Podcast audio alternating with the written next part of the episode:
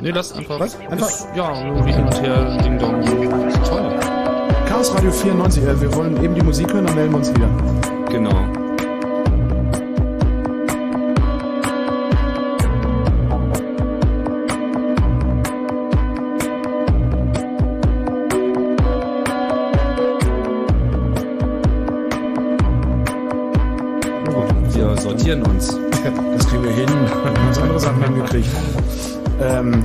Wo war ich eben?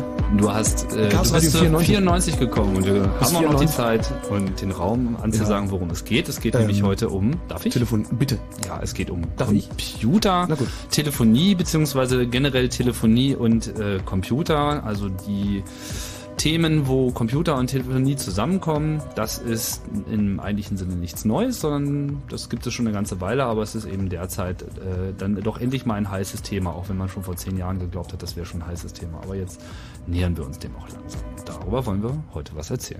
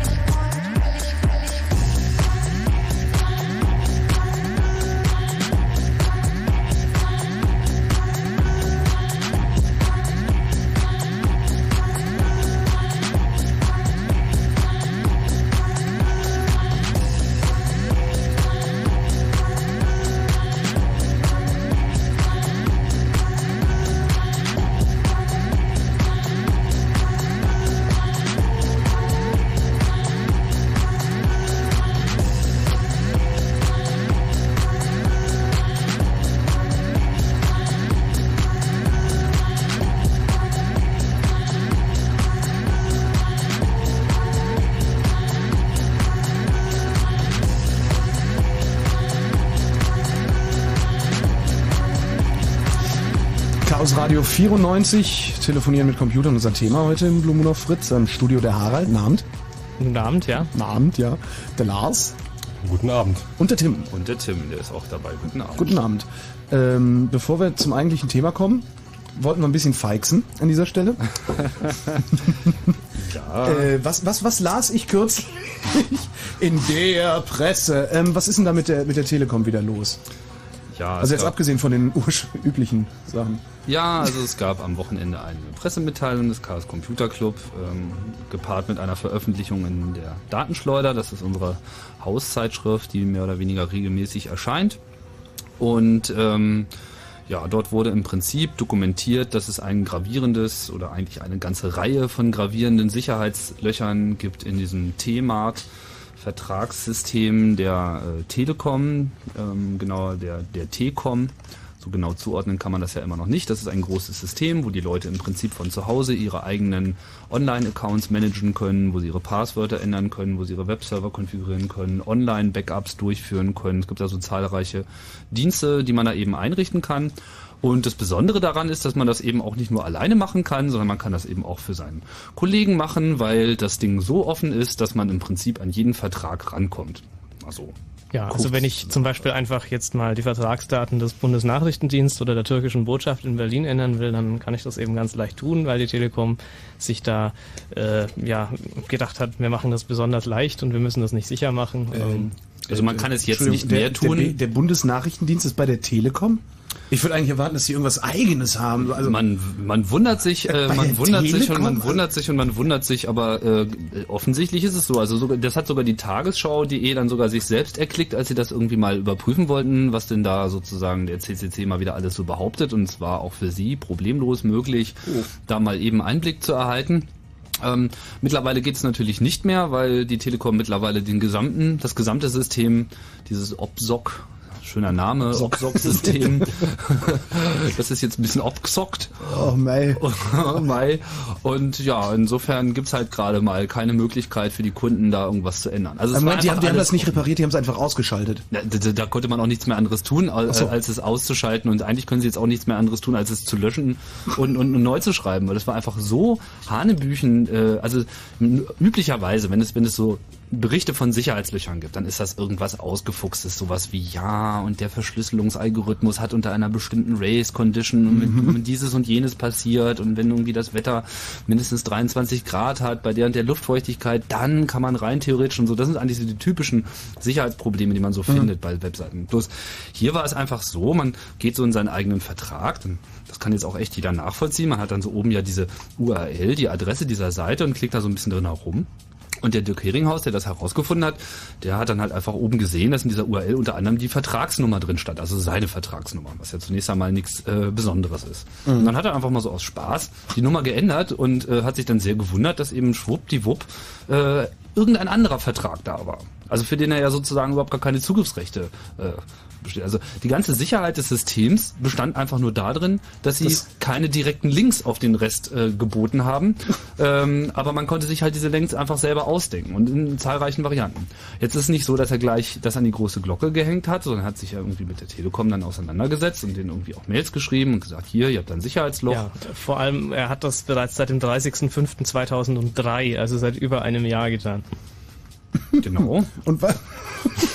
Und da gab es dann auch so, naja, also vereinzelt gab es dann auch so Maßnahmen, die ergriffen wurden, womit sie dann eben das eine konkrete Sicherheitsloch dann wieder abgedichtet haben durch, äh, ja, nicht weiter wichtige Maßnahmen. Bloß es waren dann halt immer noch so 100 äh, andere offene Türen, weil einfach dieses Prinzip mit, ich kann meine URL ändern und kann auf irgendwas zugreifen, das war so durchgehend durch das gesamte System möglich, dass es ihm dann nach einiger weiterer äh, Datenakrobatik gelungen ist, auch äh, die Server selbst, auf denen das System läuft, vollständig den gesamten Inhalt aller angeschlossenen Festplatten äh, auch über das Web äh, runterzuziehen und so weiter und so weiter. Also es, wenn man sich das durchliest, es ist, rollen sich einem die Fußnägel, es ist so Hanebüchen, man mag es einfach nicht glauben, aber es ist halt wahr. Und es ist einfach alles unten. So. Jetzt müssen sie sich was einfallen lassen.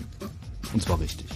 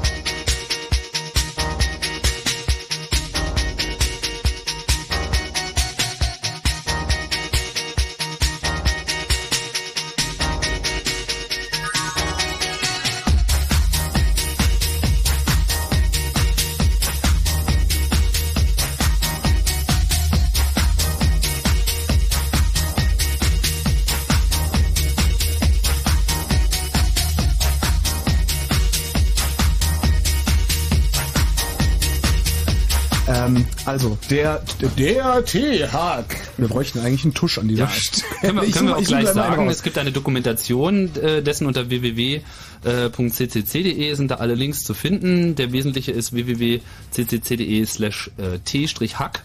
Dort ist das ausführlich dokumentiert, einschließlich des äh, gesamten Verkehrs, des äh, Kommunikationsverkehrs zwischen dem Dirk und ähm, der Telekom. Das ist auch alles sehr lesenswert dort zu sehen, wie wenig die denn ja auch einfach ernst genommen haben. Äh, was ich, was ich nicht verstehe, ist, also da, da sind dann sämtliche Vertragsdaten einsehbar, also ich kann deine Vertragsdaten sehen und so weiter und so fort. Bundesnachrichtendienst. Bundes was meine, ist, ja, ja. Hey, ach, wissen Sie was? Wir gehen zur Deutschen Telekom, die machen das schon. Ähm, äh, da, da arbeiten ja auch Leute, also glaube glaub ich jetzt so nicht, da arbeiten Leute, die verstehen was davon, ne? so Sicherheits... Äh, ja, das würde man Experten, eigentlich glauben wollen, nicht? Weil ja. die Telekom ist ja auch Mitglied in allen möglichen Initiativen für mehr Sicherheit im mhm. Netzwerk. Aber wenn man sich irgendwie, also das anschaut, wie sie da rangegangen sind, dann ist das so, naja, so My First Web Application, was mhm. man so im, im, im PHP-Kurs dann irgendwie mal so als erstes hinhaut und dann guckt einem der Lehrer über die Schulter und sagt, naja, das funktioniert jetzt zwar ein bisschen, aber guck mal, du musst ja auch mal über Sicherheit irgendwie dir ein paar Gedanken machen. Dann mhm. sagt man so, aha, und am nächsten Tag hat man halt seine zweite Stunde. So, aber über diesen Punkt scheinen sie ganz offensichtlich nicht wirklich hinausgekommen zu sein. Das sind solche fahrlässigen Fehler, wie zum Beispiel die, die, die Passwörter werden auch nicht verschlüsselt abgespeichert. Ja, also üblicherweise ist es eben in der ganzen IT-Industrie üblich, dass man Passwörter nie im Klartext speichert, sondern dass Passwörter immer nur in, mit irgendeinem sogenannten Hash abgelegt werden. Mhm. Also da wird eine Prüfsumme Mindestens. über das Passwort abgelegt ähm, und aus dieser Prüfsumme kann ich das Passwort nicht wieder zurückrechnen, sondern ich kann nur mit der Prüfsumme und dem vom Anwender angegebenen Passwort feststellen, ob das richtig war, aber ich kann das nie wieder zurückwandeln äh, und das hat man da eben schon falsch gemacht. Dazu kommt dann noch, dass also in dieser in diesem System dann wieder Passwörter für andere Zugänge äh, von Rechnern in dem Telekom-internen Netz drin waren und äh, dass äh, dann man festgestellt hat, dass in zahlreichen Fällen äh, die Mitarbeiter der Telekom tatsächlich ihren Anmeldenamen als Passwort auch hatten. Also man konnte damit so mit Schmidt 01 und Passwort Schmidt 01. Ja, aber auch Telekom 1 und Passwort Telekom 1 hat also auch schon dann auch mehr Rechte äh, gehabt, weil man dann, dann sozusagen dann das auch äh, mehr Adminrechte hat. Nicht und so. Die haben doch Millionen von Kunden, die können doch nicht das. Ja, aber es ist sogar noch schlimmer. Ach, dann haben sie auch noch diese klassischen Fehler gemacht, dass man so oben die Pfade ändern kann. Man kennt das ja so unter Unix, nicht? Man kann halt mhm. in Pfade hineingehen, aber man kann mit Punkt, Punkt auch wieder die Pfade zurückmarschieren. Das ging natürlich auch alles, sodass man auch den vollständigen Zugriff auf alle, Fest, alle Festplatten aller Server, auf denen dieses System lief, macht. Aber als ob das noch nicht genug wäre. Kann ich eine Kopie von den BND-Sachen haben? Also wie in der Pressemitteilung des CCC so äh, griffig formuliert wurde, können sich die äh, Anwender dieses Systems äh, sicher sein, dass die Daten zumindest beim CCC sicher sind. Ja, bei der, wo sonst? Also ja, auf jeden Fall.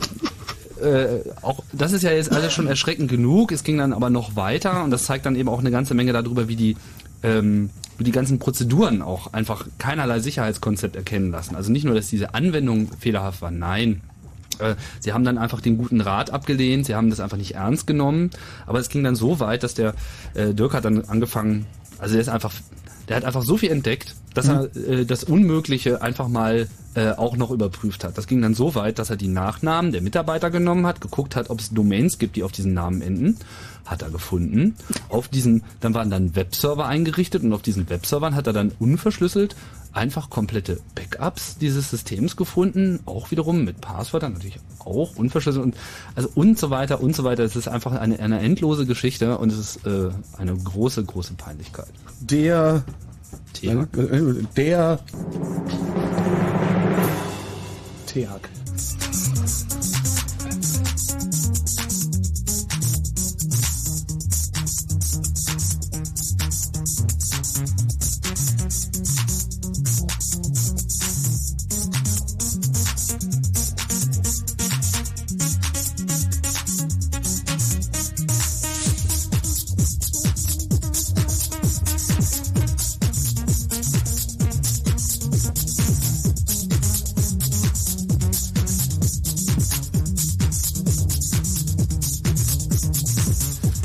Chaos Radio 94 ist hier. Eigentlich wollten wir über Telefonieren mit Computern reden. Das, das werden wir auch im Laufe der Sendung noch machen. Wir werden euch auch auffordern, hier anzurufen, wie so üblich im Blue Moon auf Fritz 0331 70 97 110. Im Moment äh, äh, unterhalten wir uns aber über den T-Hack. Äh, und ich glaube, wir hatten noch was vergessen äh, im Punkto T-Hack! Was denn? Tust du? Ja, weiß ich, Harald hatte, glaube ich, noch einen auf der Pfanne gehabt. Ach, na ja. Willst du noch einen Tusch, Harald? Äh, nein, nein, danke. Okay. Das reicht durchaus. Ähm, Jetzt Wobei natürlich, Fakten oder die Hörer. Genau. genau, richtig, ja. Also man hat dann wohl offensichtlich ja auch noch unter anderem die Kundennummer der Deutschen Bundesbank gefunden, ähm, hat äh, die Zugangsdaten des, der Bundesgrenzschutzdirektion Koblenz äh, ausfindig machen können in diesen Datenbanken. Also es ist schon äh, also ein, ein ganz unglaubliches äh, Chaos, was da. Könntest du, entschuldige, ich habe noch, könntest du das nochmal noch mal sagen? Also was hat man gefunden? man hat gefunden die Zugangsdaten des BND, das hatten wir schon. der Bundesgrenzschutzdirektion Koblenz und zumindest die Kundennummer der Deutschen Bundesbank. Ja, es ist wirklich unglaublich, was sich alles finden lässt beim Thema. Ja, jetzt haben wir es aber auch ausgekostet. Ja, hat aber auch irgendwie gut getan. ja, es war schön. Also das, was wichtig ist, ist, dass es eben hier nicht nur um eine kleine Sicherheitslücke geht, sondern dass das ganz konzeptionell sich durch alles durchzieht. Das geht von der Netzwerksicherheit, äh, dadurch, dass man die Standard-Windows-Laufwerksfreigaben nicht äh, gelöscht hat. Also dieses C-Dollar, was, was jeder, mhm. äh, jedes Script-Kitty eben kennt dass man diese ganzen Dinge einfach nicht gemacht hat. Also es geht nicht nur um diese Web-Applikation, sondern es geht eigentlich, das zieht sich durch das ganze Konzept durch und das ist also schon äußerst peinlich für so ein großes Unternehmen. Ja, und vor allem, es, man kann ja nicht müde werden, darauf hinzuweisen, dass Sicherheit kein Zustand, sondern ein Prozess ist. Das heißt, man muss einfach auch in seinem System, unabhängig von der Software oder sonst irgendwelchen Zuständen, auch einfach dafür Sorge tragen, dass wenn mal irgendeine Schwäche äh, erkannt wird, dass es eben so schnell wie möglich A, natürlich innen was dagegen getan wird, das ist hier ganz offensichtlich überhaupt nicht, also fast ja, wenn nicht das von, von, wann war, von wann war das? Mai 2003? Ja. Ja, so da ging das halt los. Und, und vor allem, was es, äh, was eigentlich das Frechste ist, dass bis zum heutigen Tage ähm, einfach auch niemand davon in Kenntnis gesetzt wurde. Weil äh, es bestanden ja diese Probleme schon vor einem Jahr und es wurde halt einfach äh, auch niemandem gesagt, dass das überhaupt stattgefunden hat, weil zu dem Zeitpunkt waren ja im Prinzip schon alle Passwörter auslesbar. Moment, das heißt, das heißt, die, das, das, das heißt, äh, die Daten des Bundesnachrichtendienstes waren auslesbar, möglicherweise sogar ausgelesen von irgendwem anders, der ja. einfach nur nicht drüber geredet ja, 500 hat. 500.000 Leute können einfach mal ihre Passwörter wegschmeißen. Ja. Und äh, niemand. Äh, man weiß auch gar nicht, was gesagt, geändert ist. Man weiß auch nicht, was runtergeladen ist. Ich habe keine Ahnung, ob die da irgendwelche aussagenkräftigen mhm. äh, Logfiles haben. Wahrscheinlich Richtig, nicht. Da, da gab es ja auch so Funktionen für Remote Backup, also wo Kunden im Prinzip ihre Backups bei der Telekom hinterlegen konnten und die waren dann genau. eben auch Secure Backup, damit ihre Daten sicher sind. Toll, oder?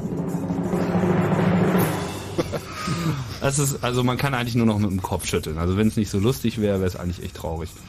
Und ähm, es ist es ist eigentlich sehr verwunderlich, dass im, im Jahre 2004 sowas noch möglich ist, weil es ist einfach diese Telekom ist ja äh, ich meine, die sind einfach, Global äh, Player. Äh, ja, ne? also das ist, man kann nur noch mit dem Kopf schauen, aber es zeigt auch einfach, dass große Unternehmen einfach nicht funktionieren. Gerade, also wenn jemand der Meinung ist, er wäre jetzt bei einem Großunternehmen sicherer, weil die hätten ja die Ressourcen, wie du schon so schön angefangen hast. Man würde ja, ja meinen, ja, man würde vielleicht meinen, aber es ist einfach nicht so, sondern da weiß einfach nicht, was die äh, die eine Hand, äh, nicht was die andere tut und man ist einfach bei einer kleinen äh, dedizierten Bude, die irgendwie auch nach außen eine ganz andere, ganz anderes Maß an Transparenz äh, darlegt, die auch eine ganz andere Kommunikation mit ihren Kunden führt und die auch sofort sagt, wenn irgendwas daneben gegangen ist. Ich meine, das ist ja auch ein, ein Grad an Ehrlichkeit, den man erwarten würde. Mhm. Ja, ich meine, was, was, was hilft's mir? Ähm, wenn die das beheben, aber ich, ich weiß noch nicht mal, dass das überhaupt so war. So. Das heißt, es könnte Angst, sein, dass der ne? Bundesnachrichtendienst von all dem nichts weiß, solange er nicht die Datenschleuder liest. Oder Na, naja, jetzt oder? wissen sie wahrscheinlich davon. Das kann ich mir durchaus vorstellen, dass sie das. Ich meine, die lesen natürlich die Datenschleuder. Also das werden wir doch meinen. Das ist ja schließlich der Bundesnachrichten. Ja. Und das ist das Fachblatt für Datenreisende. also ich meine, wenn sie es nicht tun, dann haben sie ein Problem. Das hatten sie eh, sie waren bei der Telekom.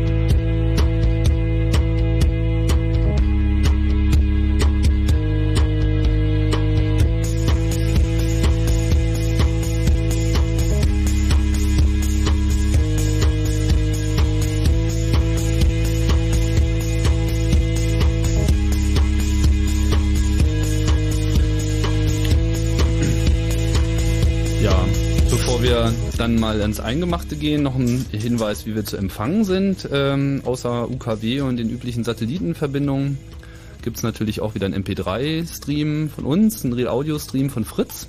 Wir äh, haben ja auch ein Auge auf den IRC-Kanal auf dem Server irc.freenode.net im Kanal Chaos Radio. Da könnt ihr irgendwie mit uns diskutieren und Hinweise fallen lassen. Und ähm, auch schon verfügbar ist die Information, zumindest die erste Information über den kommenden Kongress Ende des Jahres, wo natürlich auch solche T-Hack-Themen irgendwie eine Rolle spielen, aber natürlich auch ganz viele andere Themen unter www.ccc.de slash Kongress slash 2004.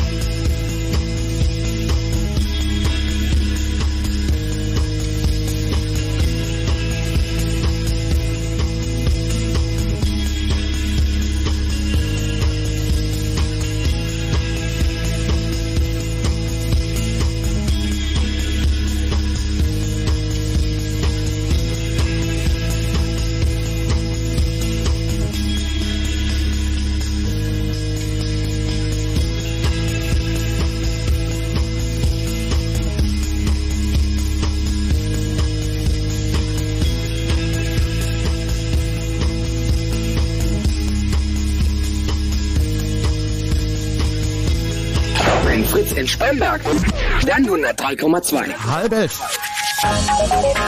Fritz Info. Die Nacht bleibt trocken, die Temperaturen gehen auf Werte zwischen 14 und 8 Grad zurück. Morgen wird's dann richtig schön. Viel Sonne, ganz selten mal ein paar Quellwölkchen und kein Regen. Die Temperaturen klettern auf maximal 28 Grad. Und jetzt gibt's die weiteren Meldungen von Matthias Kerkhoff.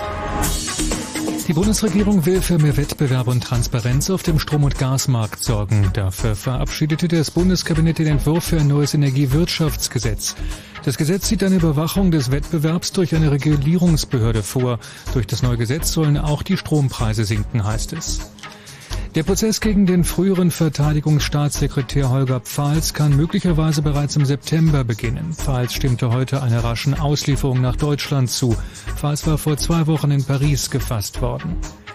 Britische Soldaten sollen einen Gefangenen in einem Lager im Südirak zu Tode geprügelt haben. Das gab ein ehemaliger Mitgefangener vor dem obersten Gerichtshof in London an. Die Soldaten sollen noch mehrere andere Gefangene in einem britischen Militärlager bei Basra systematisch misshandelt haben. Die Hilfsorganisation Ärzte ohne Grenzen stellt nach 24 Jahren ihre Arbeit in Afghanistan endgültig ein. Laut der Organisation sorge die afghanische Regierung nicht ausreichend für die Sicherheit der Mitarbeiter. Vor zwei Monaten waren fünf Mitarbeiter der Organisation ermordet worden. Der Verkehr auf Fritz hat keine Meldungen. Gute Fahrt. Vielen Dank, Matthias Karkow. Zwei Minuten nach halb elf.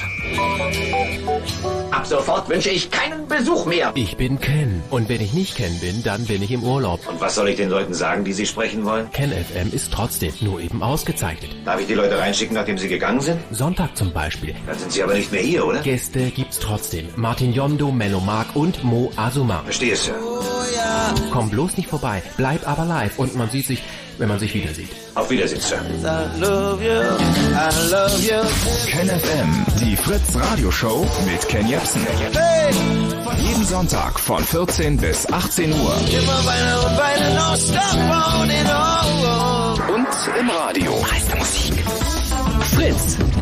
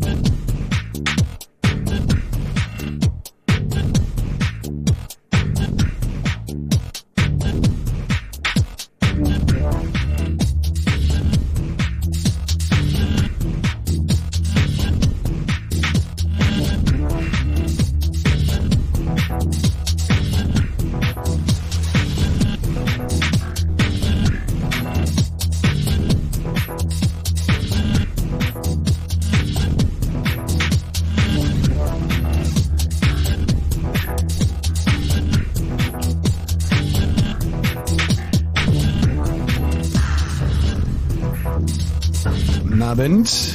Chaos Radio 94 auf Fritz ist hier. Und jetzt äh, geht's wirklich um unser Thema, nachdem wir Genau, uns jetzt geht's mal um unser über Thema. den haben wir uns hier genug echauffiert. Nein, Genau. bitte nicht. Echauffiert? Amüsiert. Amüsiert, naja, wie auch immer. Ja, Erhitzt. ich, erhitzt. Auch sehr schön. Das gefällt mir. Das Ach, haben wir. Das gefällt mir das. Ja, äh, fangen wir doch an zu schwelgen. Genau, Fang du wir mal an zu schwelgen. Ja, also mh, ja, Computer und Telefonie. Ich meine, Leute, die mh, schon früh mit Computernetzwerken angefangen haben und vor allem mit DFÜ, wie das damals so schön hieß, hatten natürlich ähm, früh eigentlich auch schon so den Wunsch und die Idee, äh, dann irgendwann auch mal so richtig Audio darüber zu machen.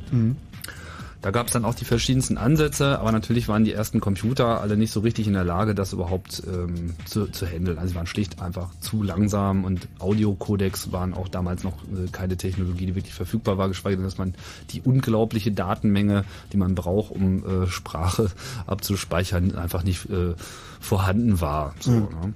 Aber das äh, also es war aber auch klar natürlich, d- dass man das wollte. Und es gab so erste Ansätze, die dann erstmal da mh, begonnen haben, wo eben auch schon elektronische Geräte verwendet wurden. Anrufbeantworter zum Beispiel. Das heißt, die ersten Modems konnten nur Daten und dann gab es dann irgendwann auch äh, Modems, die äh, auch in der Lage waren, einen Voice Call anzunehmen. Also die dann äh, erkannt haben, ah, jetzt kommt hier kein Carrier-Signal, da ist kein Computer, der anruft, Das war sondern so äh, bei so US Robotics Sportster oder wie sie hießen, war das doch sogar Standard, ne? äh, die, Das hat schon früher angefangen, aber ich kann mich daran nicht genau Also ich glaube, die ersten waren Zeichsel. Da gab es irgendwie dieses 1496, dieses Blinketeil mit dem LCD-Display, was alle ganz nifty fanden, weil es auch immer so schön den Status angezeigt hat. Das war ja auch schick. Äh, was auch irgendwie, glaube ich, das erste Gerät war, wo man so einen Firmware-Download machen konnte, ist alles schon so duster. Auf jeden Fall gab es einfach Modems, die das konnten. Na, wer sich erinnert, ist aufgefordert anzurufen unter 0331 70 97 110. Genau. Also vielleicht ist es ja bei irgendeinem von euch nicht ganz so duster wie bei uns. Genau. Ähm, auch so eine ganz äh, prägende Entwicklung waren dann so erste äh, Steckkarten. Also es gab dann auch so erste Modems auf Steckkarten für PCs, dass man das eben nicht mehr so ranbimmelte, sondern eben, ähm, also nicht über V24 oder so Anschluss, sondern eben direkt in den Computer reinsteckte, was ein paar Vor- und ein paar Nachteile hatte. Äh, eins dieser Produkte ist zum Beispiel Big Mouse gewesen, die war relativ günstig und kam halt auch gleich mit so einer Miniatursoftware für DOS, sodass man eben einen PC im Prinzip als Voice-Mailbox benutzen konnte für Leute, die da anrufen, äh, anriefen, also mit so einem Menü und die dann auch schon so DTMF-Erkennung machen konnte. Nicht jedes Telefon hatte sowas. Teilweise haben die, glaube ich, sogar mit Impulswahl-Detection. Gab es auch, auch solche ja, aber das war ja wirklich schon ein advancedes Feature, wenn ich mich erinnern darf. Das ja, war ja. ja wirklich sehr, sehr kompliziert. Genau, aber im Wesentlichen, also DTMF hat dann natürlich in den USA eine ganz andere Verbreitung ähm, als äh, in Deutschland zum Beispiel, kam dann so. Das waren auch so die Zeiten, wo man dann auch so einen speziellen Tongeber irgendwie noch dazu Tongeber bekam. Oder, oder äh, äh, Programmieren, Sternchen programmieren am Telefon. Genau, auch so die ersten Anrufbeantworter hatten sowas immer beiliegen. Stimmt. So Tongeber, ne? Genau. Fernabfrage. Äh, Fernabfrage, genau. genau, die Fernabfrage. Und eigentlich waren das immer diese DTMF-Dinger, mhm. also diese Doppelfrequenzcode, mit dem man halt da irgendwie so diese 0 bis 9 Sternraute ABCD codieren konnte. Und ähm, das war dann recht populär. Und viele Leute haben halt angefangen, solche Mailboxen aufzubauen. Und das war natürlich dann irgendwie auch tempting, so dass äh, in zunehmendem Maße auch eine Industrie dieses Bewusstsein äh, hochkam, ah, wir können automatisierte Systeme bauen, die eben vollautomatisch einen Anrufer handeln. Und damit wollten sie dann eben Dienste realisieren, die ohnehin immer wieder das gleiche waren, womit halt Menschen überfordert waren. Eingabe von Kreditkartennummern, Abfrage von Fahrplänen, Wetterinformationen, wir kennen das ja alles. Und dann eben auch so diese etwas schlüpfrigeren Dienste, die natürlich dann auch sehr viel mehr Leute interessierten. Es gab da auch einen schönen Namen für, der war komisch, aber das ist nun mal der Begriff Audiotext nannte man das. Mhm. Also ohne T hinten, also auch nur Audiotext, also Audio Technologies oder wie auch immer, keine Ahnung, wo das wirklich herkommt, aber das war dann so die Bezeichnung für diese aufkeimende Industrie. Also wir reden jetzt über einen Zeitraum von 1992, Anfang der 90er mhm. Jahre. Das ist aber im Prinzip jetzt die Sicht aus der aus der Hobbyisten-Ecke, würde ich sagen. Also in Amerika hatte das Ganze schon sehr viel früher angefangen. Die Amerikaner waren im Prinzip dadurch gehandicapt, dass sie einen anderen Numbering-Plan haben als hier. Das ist was? Also ein Rufnummernplan. Also du hast eine Telefonnummer. Mhm. Und du könntest jetzt zum Beispiel, du hast ein ISDN-Telefon, dann hast du drei Telefonnummern. Ja. Oder du hast einen Hauptanschluss oder du hast einen Primärmultiplex und dann hast du einen ganzen Adressraum dahinter, mhm. also tausende von Telefonnummern. Das heißt, du kannst hier in Deutschland oder konntest schon immer ähm, eine Telefonanlage anschließen, warst unter einer zentralen Nummer erreichbar und hattest deine Durchwahl. Mhm. Das ging in den USA nicht. Das geht dort heute noch nicht. Ach. Das hat die ganze Industrie natürlich ganz unglaublich nach vorne gebracht, weil jeder, absolut jede amerikanische Firma musste unbedingt einen Rezeptionisten haben. Und das ist natürlich ziemlich teuer. Ja. Und vielleicht sogar mehrere, weil die Firma so groß war. Und dann hat man versucht, das zu automatisieren. Und das hat man meines Erachtens schon in den 80er Jahren getan. Und mhm. über die Zeit, das war dann also für große Firmen, wo wirklich viele, viele Rezeptionisten, sozusagen Telefonistinnen da saßen und ähm, über die Zeit ist diese Technologie dann immer weiter standardisiert worden und ist dann auch nach meiner Erinnerung wirklich in den 90er Jahren dann tatsächlich bei den bei den Hobbyisten angekommen. Mhm. Und ist die erste Welle waren wirklich diese die Modems, dann kam Big Mouth und dann gab es diese Standardisierungsversuche, äh, die Komponenten untereinander sprechen zu lassen, dass man dann auch ein Faxboard noch anschließen konnte und dann nicht nur Voice hatte, sondern auch wieder Fax. Und dann ging das Ganze auf Mehrkanaligkeit und natürlich ISDN. Damit waren dann plötzlich auf einmal zwei Rufnummern da. Da konnte man schon eine ganze Menge mitmachen. Konferenzen zum Beispiel konnte man selber mischen. Und mit also vielleicht sollen wir mal kurz mal er erläutern, wie das eigentlich konkret funktioniert hat. Weil wir reden halt Anfang der 90er Jahre, das war so 386er, war gerade so total hip. Und äh, irgendwann so kam dann auch der 486er, halt immer wieder die nächste Höllenmaschine, wo man dann komplett äh, 33 Megahertz so, nicht? Und auch diese Rechner waren noch nicht in der Lage, äh, wirklich mit diesem ganzen Audio-Klumpatsch mitzukommen. Aber ein PC taugt eigentlich ganz prima, also auch schon die damaligen taugten ganz prima, um eben so Sachen zu automatisieren. Das heißt, man steckte da sauteure Erweiterungskarten rein, die im Prinzip dieses ganze Management der Telefonleitungen gemacht haben.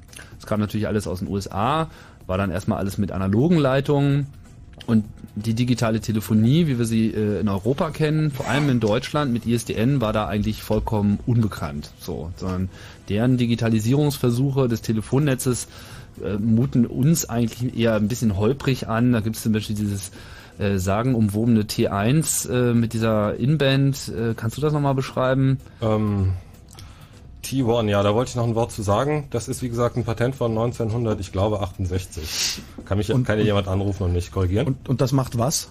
Ähm, du hast einen Kupferdraht und kannst plötzlich über diesen Kupferdraht nicht nur ein Gespräch leiten, sondern plötzlich 24. Wow. Das war natürlich ganz toll. Das war der Fortschritt. Damit hat das Ganze angefangen. Das war alles Pulse Code modulated und die Signalisierungsinformationen wurden im Audiodatenstrom übertragen. Da wurden einfach, äh, ich glaube, bei jedem Enden, ich habe vergessen, das Byte einfach ein Bit geklaut und damit wurde A genau. und B. Da, da kommen nämlich diese komischen Datenraten. Wenn, wenn man hier so ein, so ein ISDN PMXer macht, dann hat man da im Prinzip zwei Megabit drauf und mit der vergleichbaren Technologie gab es in den USA halt nur 1,5 Megabit. Da fragt man sich mal, warum? Das lag einfach daran, dass sie einfach die Bits geklaut haben, um die ganze Zeit für jeden Kanal immer zu sagen, du bist aufgelegt oder du bist nicht aufgelegt. Also eine vollkommene Redundanz. Krass. Während irgendwie im europäischen System war das sehr viel digitaler, wo man einfach die Leitung äh, getrennt hatte von dem Kontrollkanal, der halt ab und zu mal gesagt hat, und ab jetzt ist diese Leitung nicht mehr verbunden. So. Das ist diese Signalisierung. Also das ist natürlich auch dann immer wieder so ein, ist immer leichter auf die Amerikaner zu zeigen. Die hatten natürlich dann auch sehr viel früher auch äh, eine sehr umfangreiche Telefonie und man hängt dann auch immer ein bisschen im System. Ist genauso wie mit TV. So auf der anderen Seite fallen ihnen dann andere Schritte wiederum leichter. Ähm, aber trotzdem war natürlich auch ISDN eigentlich ein äh, sehr wichtiger Trend. Also man hat hier eigentlich früh erkannt, dass diese Digitalisierung wichtig ist, um einfach auch die Steuerung durch Computer besser vornehmen zu können. ISDN war ja hier eigentlich in den 90er Jahren ein ziemlicher Hit. Fast jeder mhm. hat eigentlich irgendwie äh, einen ISDN-Anschluss. Also nicht jeder, aber auf jeden Fall sehr viele im Vergleich zu den USA, wo das immer nur so eine Nebenerscheinung war. Und das gibt's auch heute noch nicht so richtig. Und ähm, dieses ISDN war eigentlich recht naja, recht versatil, also man kann da viel mitmachen. Das ist ja diese alte Vision, ISDN, äh, Integrated Services, Digital Network, alles über ein Netz, mhm. Bildtelefonie, la la la, so konnte sich immer keiner so richtig vorstellen, kam ja dann auch nie, weil es eigentlich wieder mal viel zu früh war. So. Trotzdem war es sehr praktisch für Computer, wenn man so eine ISDN-Karte in seinen PC reintut, dann ist es dem Computer sehr einfach zu erkennen, wann kommt ein Anruf, wann ist der zu Ende. Das ist mit analog gar nicht so einfach und man kann halt auch gleich die Rufnummer sehen, also sowas wie äh, Caller-ID nennt man das dann in den USA, so dass man sieht, wer anruft. Das ist da ein richtiges Feature. Und haben die sich alles Mögliche einfallen lassen, wie man das machen kann mit DTMF-Signalen, die dann noch von der Telefonanlage hinterhergeschmissen werden und, und, und so ein ganzer Voodoo, was einfach bei dem ISDN komplett wegfiel. Von daher war das eigentlich weit überlegen und ist jetzt, naja, durch Internet fällt es jetzt wieder so ein bisschen hinten raus. Da kommen wir ja im Prinzip auch äh, auf die Spur mit unserer Sendung. Trotzdem ist ISDN ein Riesenerfolg. Es ist auch die Basis für äh, GSM, also für Mobiltelefonie. Im Prinzip ist alles, was heute Telefonie macht und kein amerikanisches System ist, ist ein Nachfahre von ISDN.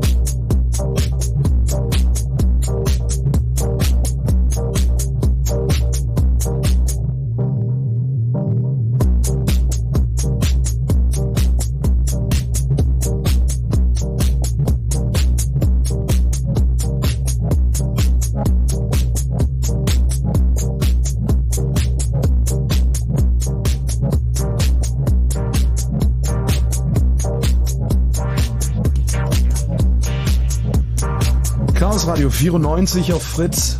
Telefonieren mit Computern, mittels Computern, äh, durch Computer. Ja. ja. Das, darüber reden so, wir. So, ja, so wir ungefähr. Im Studio der Harald. Harald, sag mal Hallo. Hallo. Gut. Der Lars, der hat ein Mikrofon. Genau, hallo. Und der Tim sowieso. Ja, ich habe auch ein Mikrofon. Wunderbar. Ja. Wo waren wir stehen? Wir waren wir ISDN. Ja, wir, wir, wir, wir, neigen mal wieder zu, zum technischen Detail. So ganz unwichtig ist es nicht. Ähm, Tatsache ist, das Telefonnetz war eigentlich damals recht faszinierend. Es war ja eigentlich, das Telefonnetz ist ja auch das Urnetz der Hacker.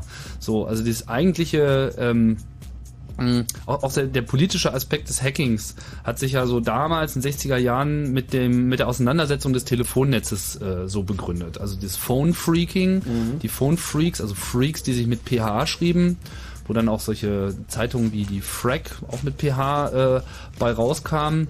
Das war damals äh, im Vietnamkrieg auch eine der ähm, Widerstandsmethoden. Das heißt, es gab einfach eine aufgeklärte Minderheit, die gesagt hat, wir wollen diesen Krieg nicht finanzieren.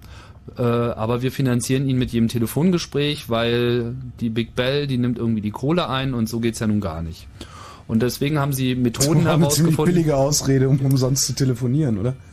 Hm, naja, Gott, billige Ausrede, das war schon eine politische, ähm, politisch eingestellte Szene. Das kann man okay. also nicht, ähm, nicht verneinen. Und deswegen haben sie sich dann natürlich auch das, das Spielerische, was, was sich ja immer paart beim mhm. Hacking. Das ist immer so vom, vom Spieltrieb zur Wissbegier, da kommt man irgendwie so vorwärts und will irgendwie einfach herausfinden, wie es ist. Und das Ganze ist dann eben auch so ein bisschen getrieben durch dieses jetzt zeigen wir es dem. Das ist ja auch einfach so dieses, hatten wir ja schon T-Hack und so. Es macht natürlich Spaß, irgendwie den großen äh, dann immer wieder eins auszuwischen und dass das Telefonsystem damals eben einfach das Omnipräsente und so einfach, wie das ja hier auch ist mit der Telekom. Einfach die Telekommunikationsfirmen waren einfach diejenigen, die einfach äh, Zeit und, und Luft äh, für Geld verkauft haben und da musste man ran. Da gibt es ja diese legendäre Geschichte zum Beispiel hier mit Captain Crunch. Crunch. Man kann es irgendwie fast nicht mehr hören, aber das, das, das gehört halt alles dazu, der herausgefunden hat, dass man mit so einer Plastikpfeife, die man in so einer Cornflakes-Packung findet, eben in dieser Captain Crunch-Packung, wenn man da irgendwie reinpfeift in die Telefonleitung, wurden dann eben die, äh, die Mitzähler für äh, die Gebührenabrechnung einfach ausgeschaltet, war so ein Feature für die Mitarbeiter, sodass man also einfach in eine Public-Telefonzelle reingehen konnte, man pfeift irgendwie in dieser Plastikpfeife rein und dann konnte man eben kostenlos weiter telefonieren oder zumindest um, ohne weiteres Geld zu bezahlen. Und von daher war das Telefonnetz schon immer auch ähm, im, im, im Mittelpunkt des Hackings. Das hat auch extreme internationale äh, Züge gehabt, schon bevor, also heute ist man das ja gewohnt, Internet und so, ja, und dann habe ich in Alaska was gehackt mhm. und dann in Japan eingedrungen und die NASA und so, man kann es ja gar nicht mehr hören, aber äh, das gab es halt vorher schon äh, mit Telefonnetzen. Da gibt es äh, aberwitzige Geschichten von Leuten, die dann auch solche Späße gemacht haben, dass sie sich irgendwie in Chile bei äh, ja, ja, ja sich an diese Geschichte, da. dass sie dann so, so äh, Faxe gefälscht haben. So, Fax ist ja auch nochmal so ein Thema. Also, ja, bitte, wir brauchen mal eine neue Trunkleitung, irgendwie schaltet uns das doch bitte. Chile war halt äh, relativ früh da was liberalisiert, deswegen waren da irgendwie viele Firmen und dann haben dann so getan, als wären sie ein amerikanisches Telekom-Unternehmen und äh, die haben dann gesagt, ja, prima und so, wir brauchen aber irgendwie einen Bestätigungsfax, nennen sie uns irgendwie eine amerikanische Rufnummer, wo wir es zurückschicken können. Dann haben die einfach so eine Gateway-Box da in den USA kurz gemacht. Das heißt, die haben das tatsächlich in die USA gefaxt, aber es wurde dann hinten raus aus dem Computer dann wieder nach Deutschland zurückgefaxt und dann haben die sich einfach so internationale Leitungen freischalten lassen, auf denen sie dann auch wieder kostenlos telefonieren. Also die mussten ja nicht die ganze Zeit telefonieren, das ist einfach so der Spaß, dass, äh, dass man das eben auch kostenlos machen kann. Und Telefonsystem war einfach immer schon im Mittelpunkt.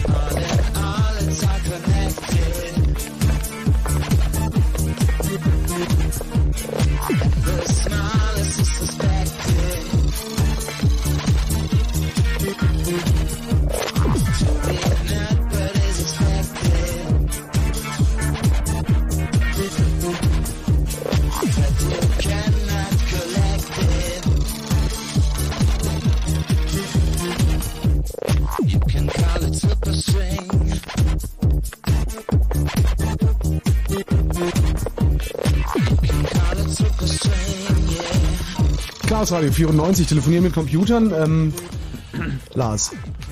Ja. Du, du, du hattest noch, noch, noch, was wolltest du noch erzählen? Ja, ich wollte jetzt einfach mal so den es gab kein Internet irgendwie einen, ne? einen zeitlichen Rahmen spannen. Und zwar, wann das überhaupt jetzt, wann ISDN gekommen ist. Und das fing an 1979. Da hat sich die äh, Deutsche Bundespost entschieden, damals noch Bundespost, ja, Mhm. die Vermittlungsstellen zu digitalisieren. Ähm, 80 haben sie dann angefangen, hat CCITT, heute die ITU angefangen, die Richtlinien für ISDN festzulegen. Vielleicht kurz noch äh, dazu, äh, was das ist, die ITU oder das CCITT. Das ist also das Gremium, was zumindest äh, damals in Europa, mittlerweile weltweit äh, Standards definiert, äh, die mit dem Telefonsystem zusammenhängen. Also ITU steht für International Telecommunications Union, also die ganzen großen bösen magentafarbenen äh, wie Ja, das die Geld aufteilen. Die geheime Weltregierung, äh, die Ja. teleurischen Ströme lenkt. Aber die halt auch Standards äh, festlegen. ISDN war halt einer davon. Die sitzen in Genf und wenn man auf so eine ITU Telekom Messe geht, dann wundert man sich sehr. Da sind also Telekoms aus allen Herren Ländern da und im Wesentlichen die, die Funktion der ITU ist tatsächlich auch das Interworking ähm, festzuklopfen, so dass ich auch wirklich problemlos von hier eben nach Chile jetzt telefonieren kann. Jetzt muss ich bezahlen, aber das macht die ITU und das ist dementsprechend äh, reine Politik eigentlich. Äh, geben aber technische Standards heraus und die haben an diesen Standards gearbeitet, wirklich so zwischen 1982 bis, es wird immer noch dran gearbeitet, aber da hat es im Ernst angefangen. Ja, also, Ähm, ja, wo also ISDN im Prinzip eingeführt wurde. So richtig durchgesetzt hat sich dann eigentlich erst in den 90er Jahren so und dann wurde dann eben auch Europa einheitliche Standards mal festgelegt, lalala, Euro, ISDN, solche Sachen und das war dann auch so die Geburtsstunde dieser ganzen billigen ISDN-Karten.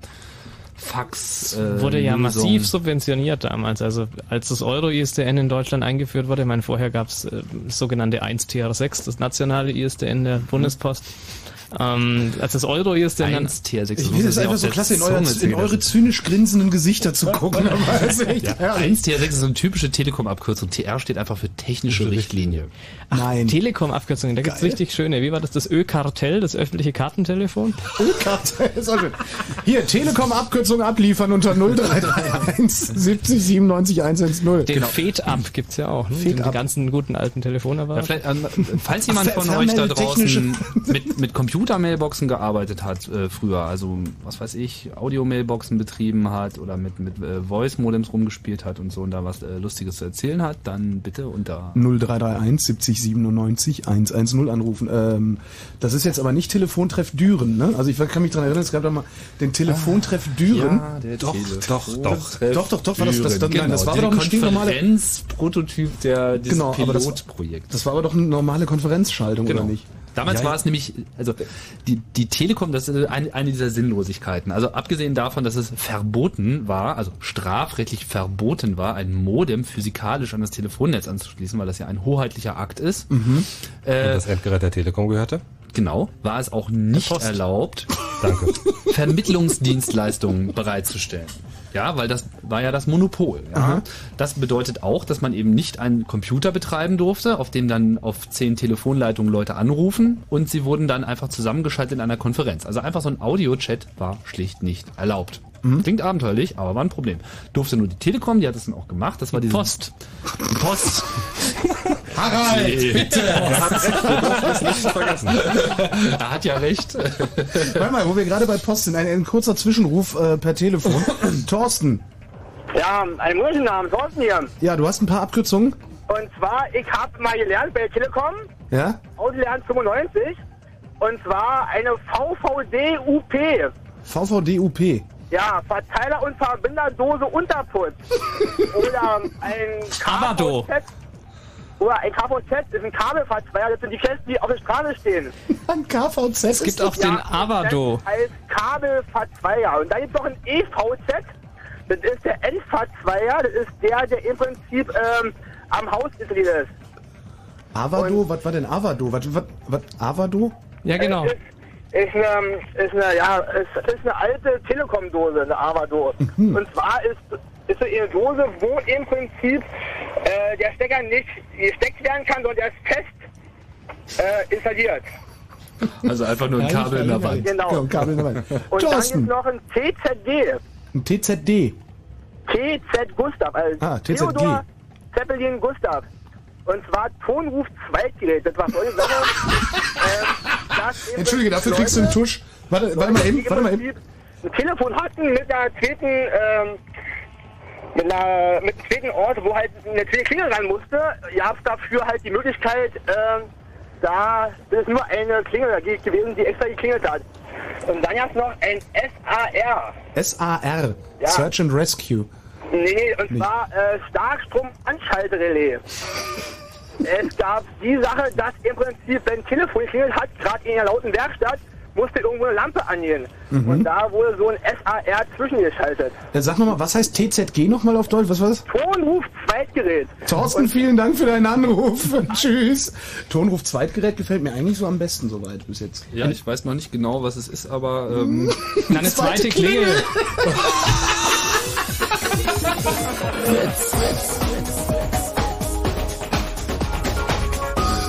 Blue Moon.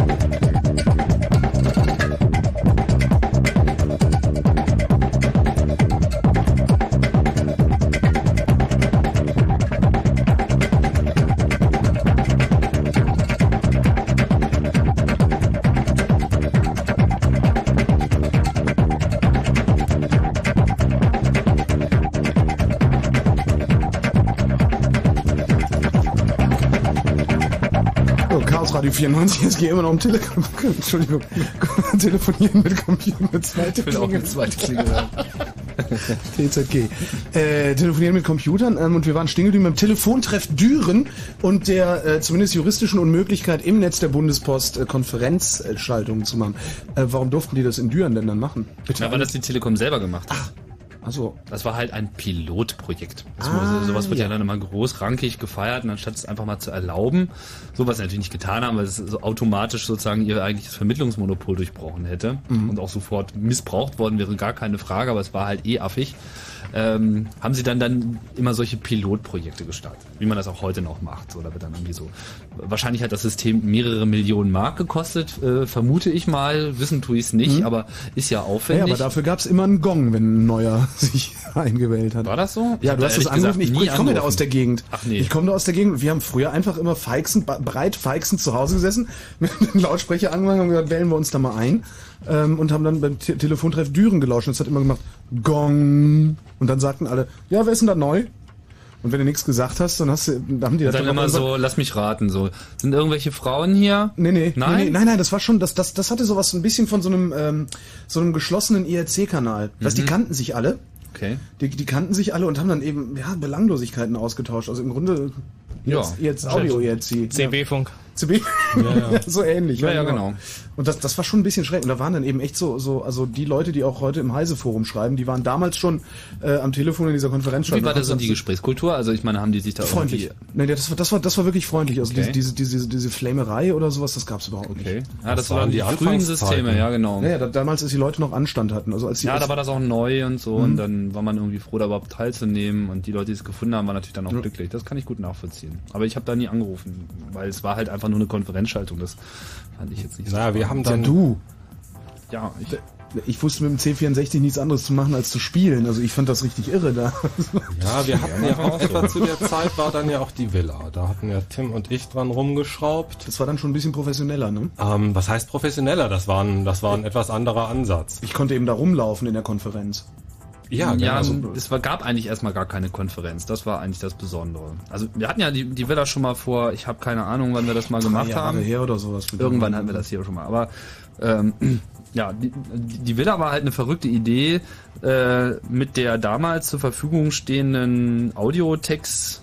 Technologie, diese, diese Steckkarten, die man halt in so Rechner reinstecken kann, möglichst ein großes System zu bauen, wo eben alle so in einer Welt sind. So halt diese übliche Abend, also. Abenteueridee, wie man das auch so in Text-Adventures und so weiter hatte, dass man sich halt in so einer, genau, so Matt, wo man halt, äh, genau, wir hatten das in der Chat-Sendung, genau, das war's. Ah, stimmt. Und ja. da passt es auch gut rein. Aber es passt auch gut zur Telefonie, weil es war halt alles nur Telefonie. Das heißt, man hat angerufen, und dann war man eben drin in dem System. Bloß man hat dann eben jegliche Interaktion über die Tonwahl mit dem Programm gemacht. Und andere Leute haben das auch getan. Man war dann eben so scheinbar in einer Villa und konnte sich dann eben von Raum zu Raum bewegen in den Flur, in Speisezimmer, in den Kühlschrank in einschließen, Damenklo. ins Damenklo. Damenklo. genau. Oder im Kühlschrank. Jeder hatte seinen eigenen Schreibtisch und es gab eigentlich so alle, alle Systeme. Moment, Moment. Ja. Man konnte in den Kühlschrank gehen? Ja. Ja, aber nur zwei. Er war nicht so groß. Gut. Für private Gespräche. Ja, wenn das Damenklo besetzt war. Wahrscheinlich. Da konnten auch nur genau. zwei. Da konnten auch nur. Aber auch Herren. da haben wir nicht unterschieden. da rufen wir jetzt mal an. Nee, warte mal. Warte, ähm, rufen wir denn nicht an. Ja, was? wir können ja gleich mal anrufen. Wir haben sie, also die Villa läuft ja schon seit einiger Zeit nicht mehr. Wir haben sie jetzt irgendwie, beziehungsweise Lars hat sie äh, äh re ähm, animiert. kultiviert, animiert. Ich weiß nicht, wie würdest du es nennen?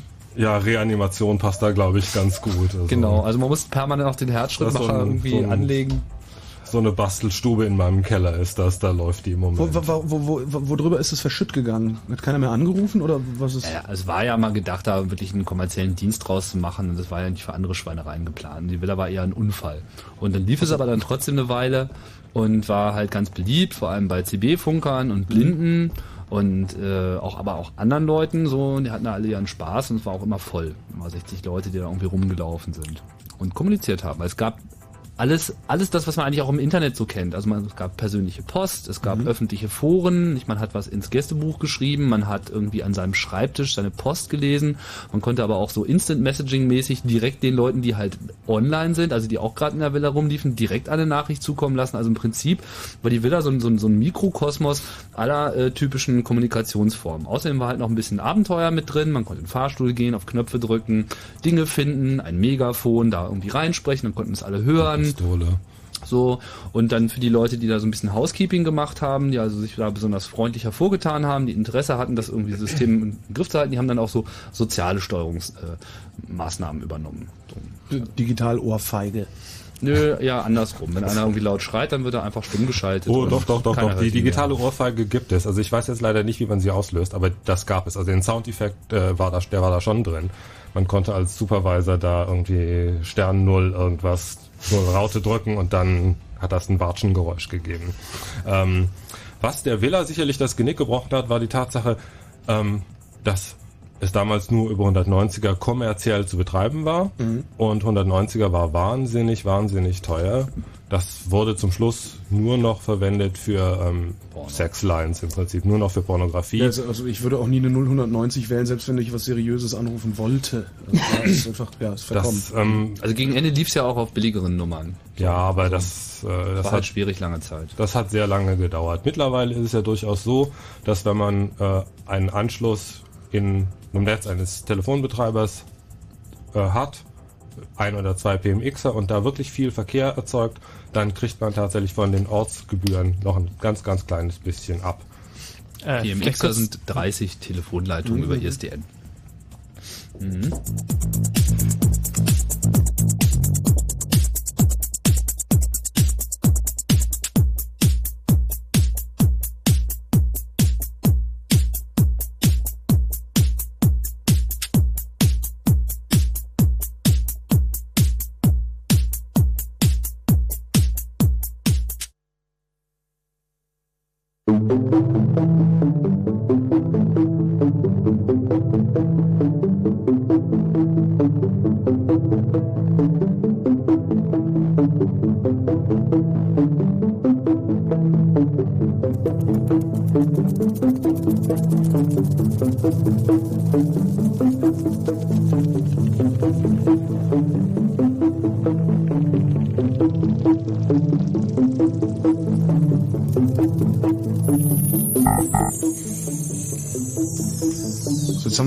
Geredet. Lars hat extra dann äh, die Villa sein Mikro aus, oder? Reanimiert. Warum?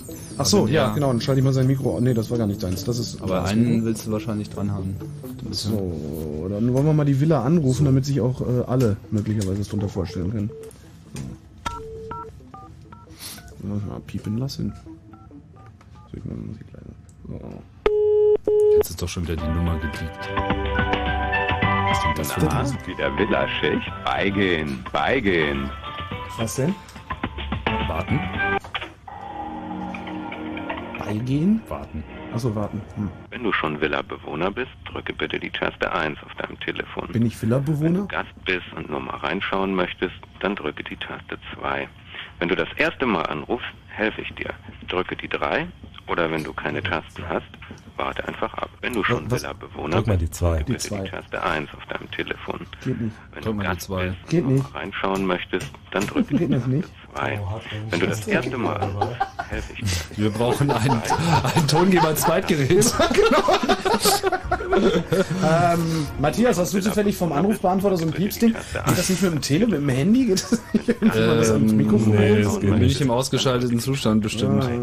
Wenn du das also erste ich kann Mal jetzt drücken. helfe ich dir. Oder warte mal, vielleicht vielleicht funktioniert so. Wenn kann du ich Hast du da irgendwo so eine... Warte einfach ab, damit die Villa helfen kann. Gut. Aha. Ah. Als Gast rein. Du hast es geschafft. Nach dem Signalton kannst du dir, wenn du möchtest, einen Spitznamen geben. Also wie möchtest Spitznamen, jetzt.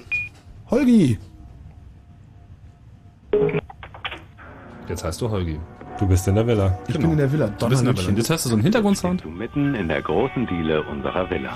Also wenn du mal wartest, dann kommt das System immer auf dich zu und, und hilft dir. Mhm. Immer so mit einer bestimmten Verzögerung. Also wenn du irgendwie nicht weißt, dann einfach warten. Im Speiseraum hängt ein Setzkasten an der Wand. Da findest du alles Wissenswerte über die Villa. Gibt's Geh halt so Tipps. Zweimal nach rechts mit 5656. Der Äh, Clou fünf, ist mit der Bewegung. Also du drückst immer die 5 und die Taste, die du danach drückst, ist sozusagen die Richtung. Also wenn du jetzt 5-2 machst, dann gehst du nach vorne. Das war ein bisschen viel, ne? Hat er nicht gesagt, ich soll 5656 Ja, zweimal. Also da hättest du Hier liegen ein jetzt. paar kleine Zettelchen drin, die dir die Villa erklären. Hier hängt ein Setzkasten mit den Informationen, die Alter, für dein jetzt Leben im in der Villa Setzkasten. Das ist langweilig. Geh mal lieber nochmal mit 5. Äh, 5-4. Was? 5-4? Willkommen in der Villa, dem verrückten Haus. Hier kannst du sein Wer. Alter. Wo bin ich denn jetzt? Wir sind im Speiseraum. Im Speiseraum. das System guckt immer zuvor in dem Moment, wo du es brauchst. Geh nochmal nach links. Wie das denn? 5-4 oder was? 5-4? 5-4. Hey, ich fange an, es zu begreifen. Du hörst auch immer die Türen klappen. Du hörst auch die Türen klappen, wenn andere Leute rein oder rausgehen. Stehst du mitten in der großen Jetzt geh mal Diele zweimal nach vorne, also 5-2, 5-2.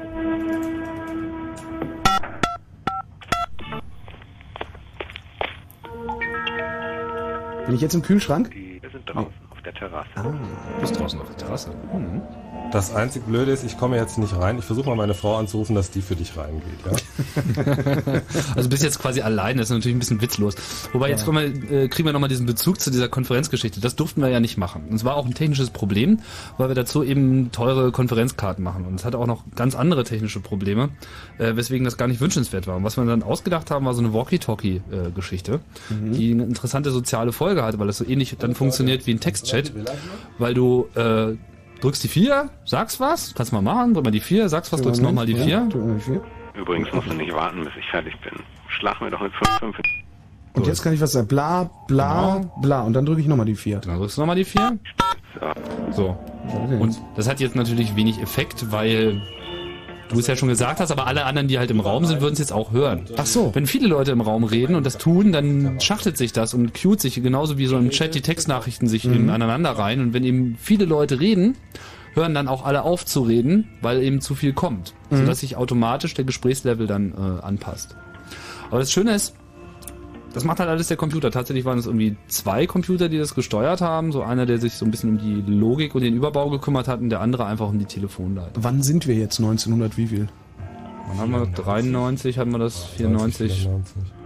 Zehn Jahre ist das Ding alt.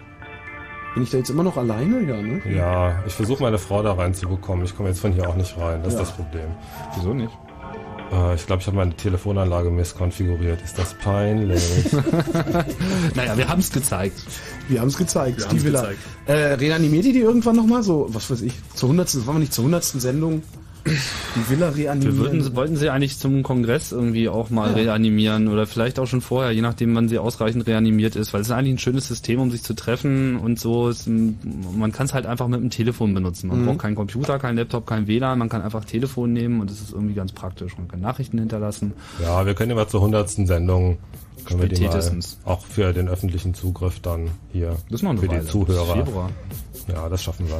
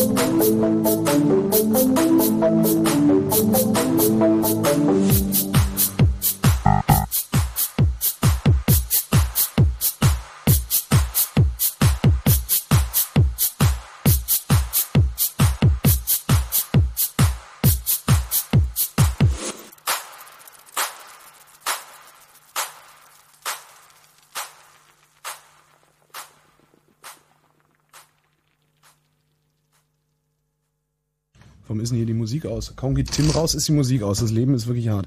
Chaos Radio 94, ja, da kommt sie wieder, die Musik. Äh, Chaos Radio 94 ist, was ihr hört hier auf Fritz. Und es geht um Telefonieren mit dem Computer. Äh, und nicht nur mit dem Computer als Telefonpartner, sondern auch äh, zum Telefonieren den Computer nehmen. Richtig, genau. Das ist jetzt so der nächste Schritt. Ähm, es gibt da durchaus unterschiedliche Möglichkeiten, wie man jetzt eine Telefonleitung irgendwie an den Computer anschließen kann.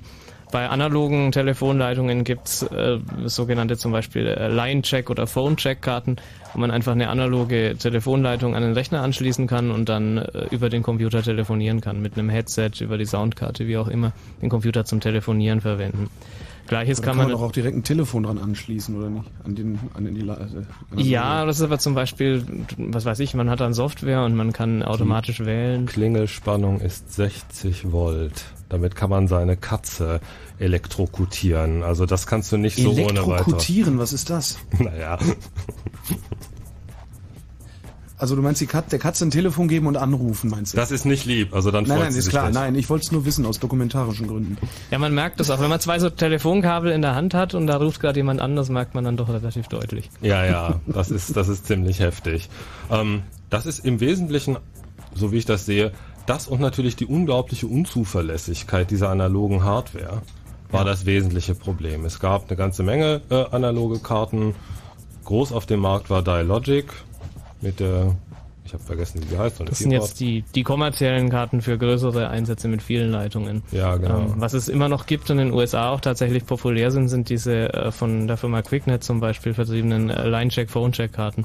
Ähm, wo man also als Einzelanwender äh, sein, sein, das an seinen Telefonanschluss anschließen kann und dann eben äh, zum Beispiel das Wählen aus dem Rechner heraus machen kann. Ähm, ist natürlich alles äußerst beschränkt. Richtig interessant wird das in der Kombination mit ISDN. Äh, ISDN als tatsächlich digitaler Telefonanschluss, äh, der verträgt sich dann mit dem Computer auch viel besser. Ähm, und sobald ich jetzt eine ISDN-Karte in einem PC drin habe, dann ist alles, alles weitere, was ich damit machen kann, eigentlich nur noch von der Software abhängig. Ob ich da jetzt darüber telefoniere oder Fax äh, versende, was auch immer, die Integration äh, ist da dann eigentlich relativ unbeschränkt.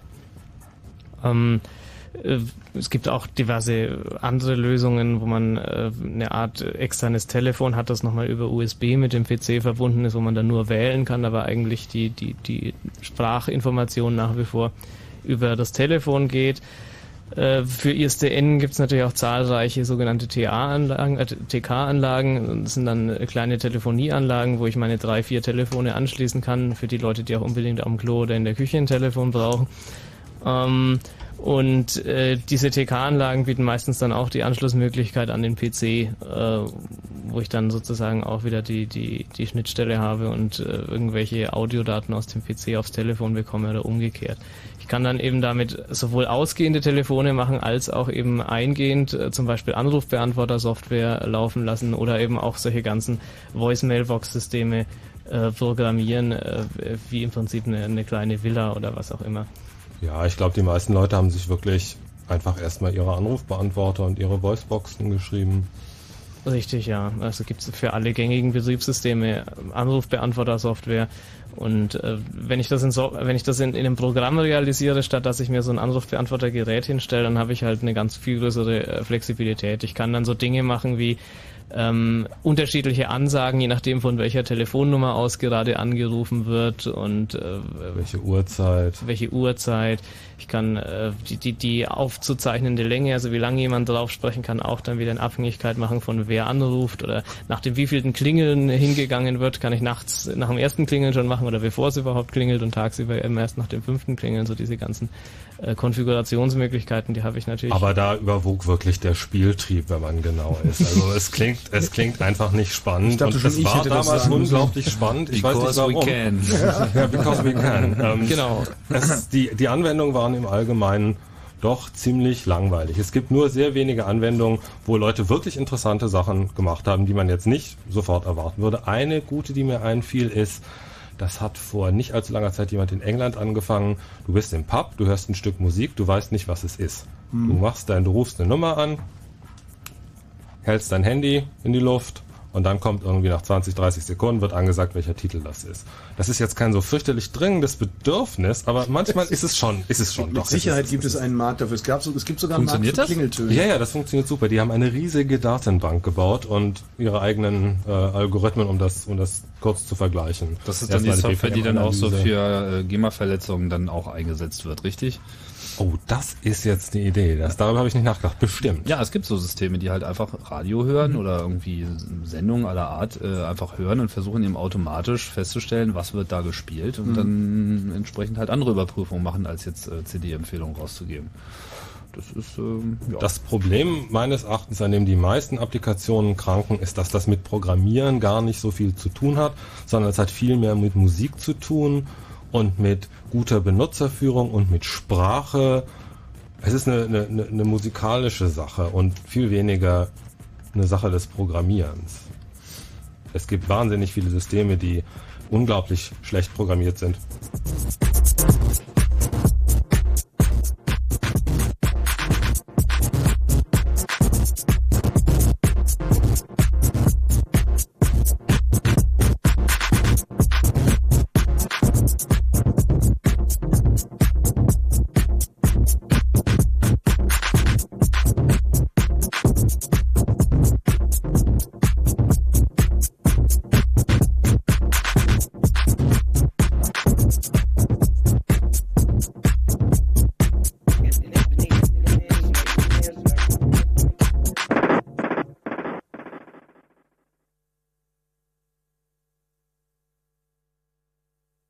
Kannst du, kannst du dem Gerät nicht sagen? Ah, kannst du dem Gerät doch sagen.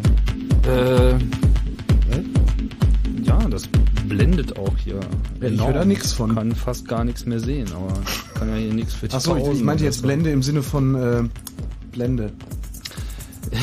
Im Sinne von Blende? Ja, nicht im Sinne von Reflexion. Naja, ich habe hier ein 2 Sekunden Crossfade Playback, wenn du, Du hast das ein meinst. zwei Sekunden- ja, dann ist wenn ja du möchtest, kann ich ihn gerne noch auf Dry oder 4 Sekunden hochsetzen. Naja, wenn wir jedes Mal eine Lücke haben und dann hier panisch irgendwelche Oh, Leute reingerannt Ich und sag sagen, nur Moves oh, der oh, Lücke.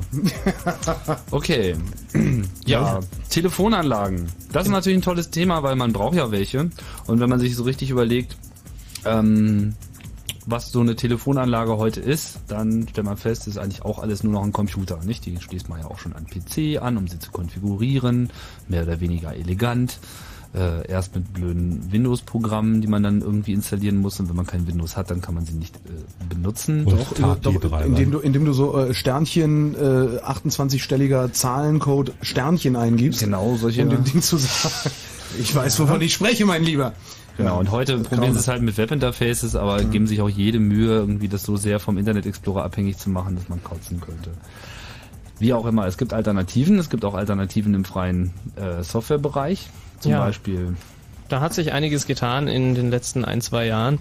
Äh, Und zwar äh, ist die Idee einfach, dass man jetzt nicht eine TK-Anlage kauft, die eigentlich nichts anderes ist als drei, vier Interfaces zu so einer ISDN-Leitung hin, also zu dem sogenannten S0-Bus äh, und einem kleinen Mikrocontroller, äh, sondern man macht das einfach in Software. Das heißt, man steckt sich in seinen PC drei, vier ISDN-Karten rein ähm, und äh, hat dann eben eine Software laufen. Da gibt es zum Beispiel das PBX for Linux-Projekt für Linux-Anwender, äh, die da dann diese Software die die Aufgabe der TK-Anlage übernimmt und dann kann ich natürlich äh, die Software eben auch viel, vielfältig konfigurieren äh, und zwischen unterschiedlichen ISDN-Telefonen vermitteln, Konferenzschaltungen machen, äh, eingehende Anrufe auf Internettelefone äh, zuordnen und so weiter und so weiter.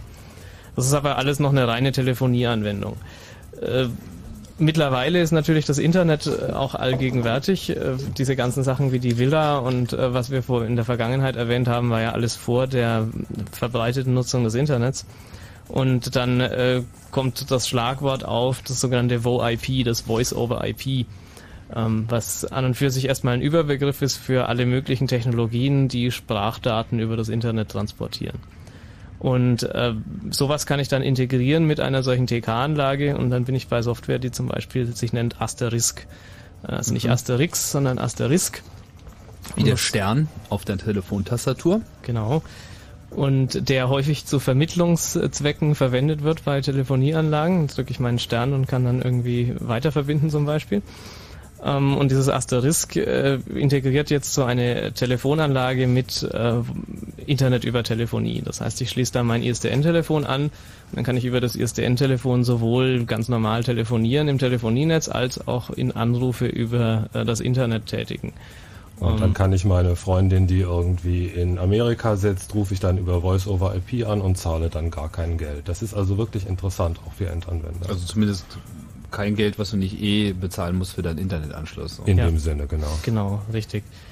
Ähm, da gibt es also unterschiedliche Möglichkeiten. Zum einen kann ich das mit so einer äh, Vermittlungssoftware und echten Telefonen machen. Zum anderen gibt es Telefone, die das schon unterstützen. Also ich kann mir einfach ein sogenanntes äh, SIP, SIP, das ist eines der Voice-over-IP-Protokolle. SIP steht für Session Initiation Protocol, äh, kaufen oder Aktuelle Buzzword sozusagen. Genau, das aktuelle Buzzword, ein bisschen ältere Telefone unterstützen so den mehr oder weniger Vorgängerstandard äh, H323, nennt sich der.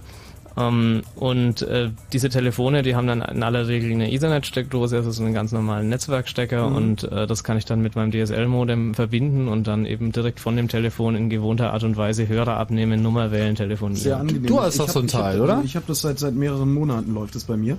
Und seit ich diesen obskuren Netgear-Router gegen einen Linksys ausgetauscht habe, funktioniert es auch richtig problemlos. Aha. Also es ist, es ist Wann hast du denn das gemacht? Jetzt nach der vorletzten Radiosendung oder wie? äh, nee, wann, wann war denn das? Weiß ich Vor nicht. sechs Wochen oder sowas, ne? Tja. Warte nicht. Nach der Ich weiß gar nicht. Also das ist auf jeden Fall eines der großen Probleme, die äh, die Leute treffen.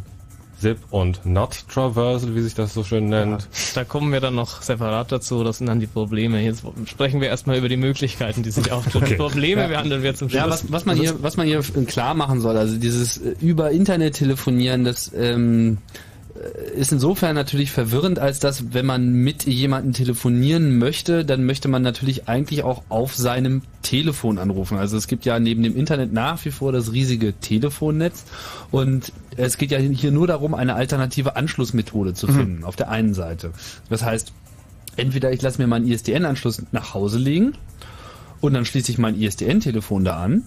Oder ich habe einfach, ich sage einfach, ich habe Internet, ich brauche nicht noch eine Leitung und mache die Verbindung über das Internet zu jemandem, der für mich diese Daten dann in das ISDN-Netz äh, oder Telefonnetz, über welchen Zugang auch immer, äh, übermittelt. Das ist so da- das, was diese SIP-Provider machen, von denen es jetzt schon einige gibt. Das ist ein mögliches Anwendungsszenario, ja. Genau. Also ich kann äh, zum einen äh, von einem Internetanschluss zu einem Internetanschluss telefonieren, ich kann aber auch von einem Internetanschluss in das normale Telefonnetz oder umgekehrt machen.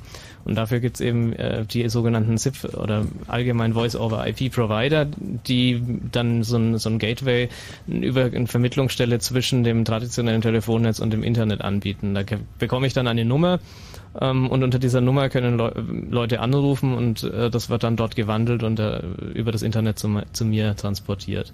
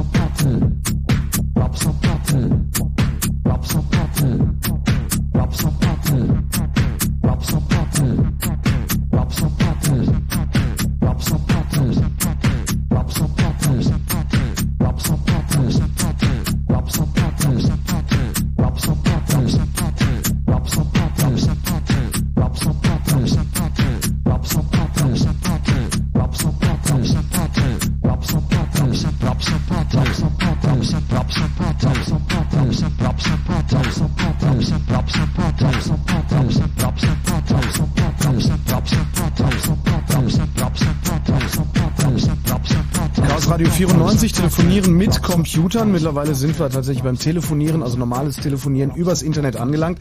Und wir hätten natürlich gerne ein paar ja, äh, Klangbeispiele von euch. Also falls ihr äh, Internettelefonie betreibt, ruft uns an unter 0331 70 97 110, ähm, auf das wir hier mal hören können, wie es sich anhört, wenn übers Internet telefoniert wird. Äh, wir machen jetzt erstmal Nachrichten. Danach sage ich dann nochmal, dass ihr bitte anrufen sollt, weil Matthias muss Nachrichten machen, kann nicht ans Telefon gehen gleichzeitig.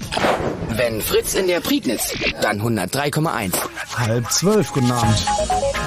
Fritz Info. Die Nacht bleibt trocken. Die Temperaturen gehen auf Werte zwischen 14 und 8 Grad zurück. Morgen wird's richtig schön, viel Sonne, ganz selten mal ein paar Quellwolken und kein Regen. Die Temperaturen klettern auf maximal 28 Grad und die Meldungen klettern auf Matthias Kerkhoff. Zwei pakistanische Geiseln sind von ihren irakischen Entführern offenbar ermordet worden. Das meldet der arabische Sender Al Jazeera. Auf einem zugesandten Videoband seien ihre Leichen zu sehen gewesen. Die beiden Männer arbeiteten für den amerikanischen Streitkraftdienst. Sie seien getötet worden, weil Pakistan Truppen in den Irak schicken wollte, hieß es auf dem Video. Die Bundesregierung will für mehr Wettbewerb und Transparenz auf dem Strom- und Gasmarkt sorgen. Dafür verabschiedete das Bundeskabinett den Entwurf für ein neues Energiewirtschaftsgesetz. Das Gesetz sieht eine Überwachung des Wettbewerbs durch eine Regulierungsbehörde vor. Durch das neue Gesetz solle auch die Strompreismarktentwicklung sinken, heißt es. Der Prozess gegen den früheren Verteidigungsstaatssekretär Holger Pfahls kann möglicherweise bereits im September beginnen.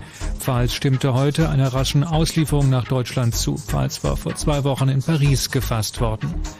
Der FC Bayern München steht im Finale des Ligapokals. Der deutsche Fußballrekordmeister gewann in Wattenscheid mit 3 zu 0 gegen Bayer Leverkusen. Der Gegner wird morgen zwischen dem Meister Werder Bremen und dem VfB Stuttgart ermittelt. Der Verkehr auf Fritz mit einer Meldung von der A2 Berliner Ring Richtung Magdeburg zwischen Wollin und Ceesa. Wieder einmal ein Unfall, zwei Fahrstreifen blockiert, Stau, bitte Vorsicht. Zwei Minuten nach halb zwölf. Vielen Dank, Matthias. Au! Au! Au! Gust. Fritz im August. It's a jungle out there. Zwölf Jahre Blackboard Jungle. Die Fritz-Party im To Be Club Berlin. Scala. Das exklusive Radiokonzert im großen Sendesaal des RBB. Seed. Live in der Wuhlheide Berlin. Erst kommt der Blitz, dann kommt der Donner. Virginia jetzt. Live. Auch in der Wuhlheide Berlin. Summer Spirit. Das Open Air auf dem ehemaligen Militärflugplatz Niedergörsdorf. Fritz im August. Blackboard Jungle, Scala, Seed, Virginia jetzt und Summer Spirit. Tu alles zusammen, dann heißt das Preis der Musik. Und im Radio? Fritz.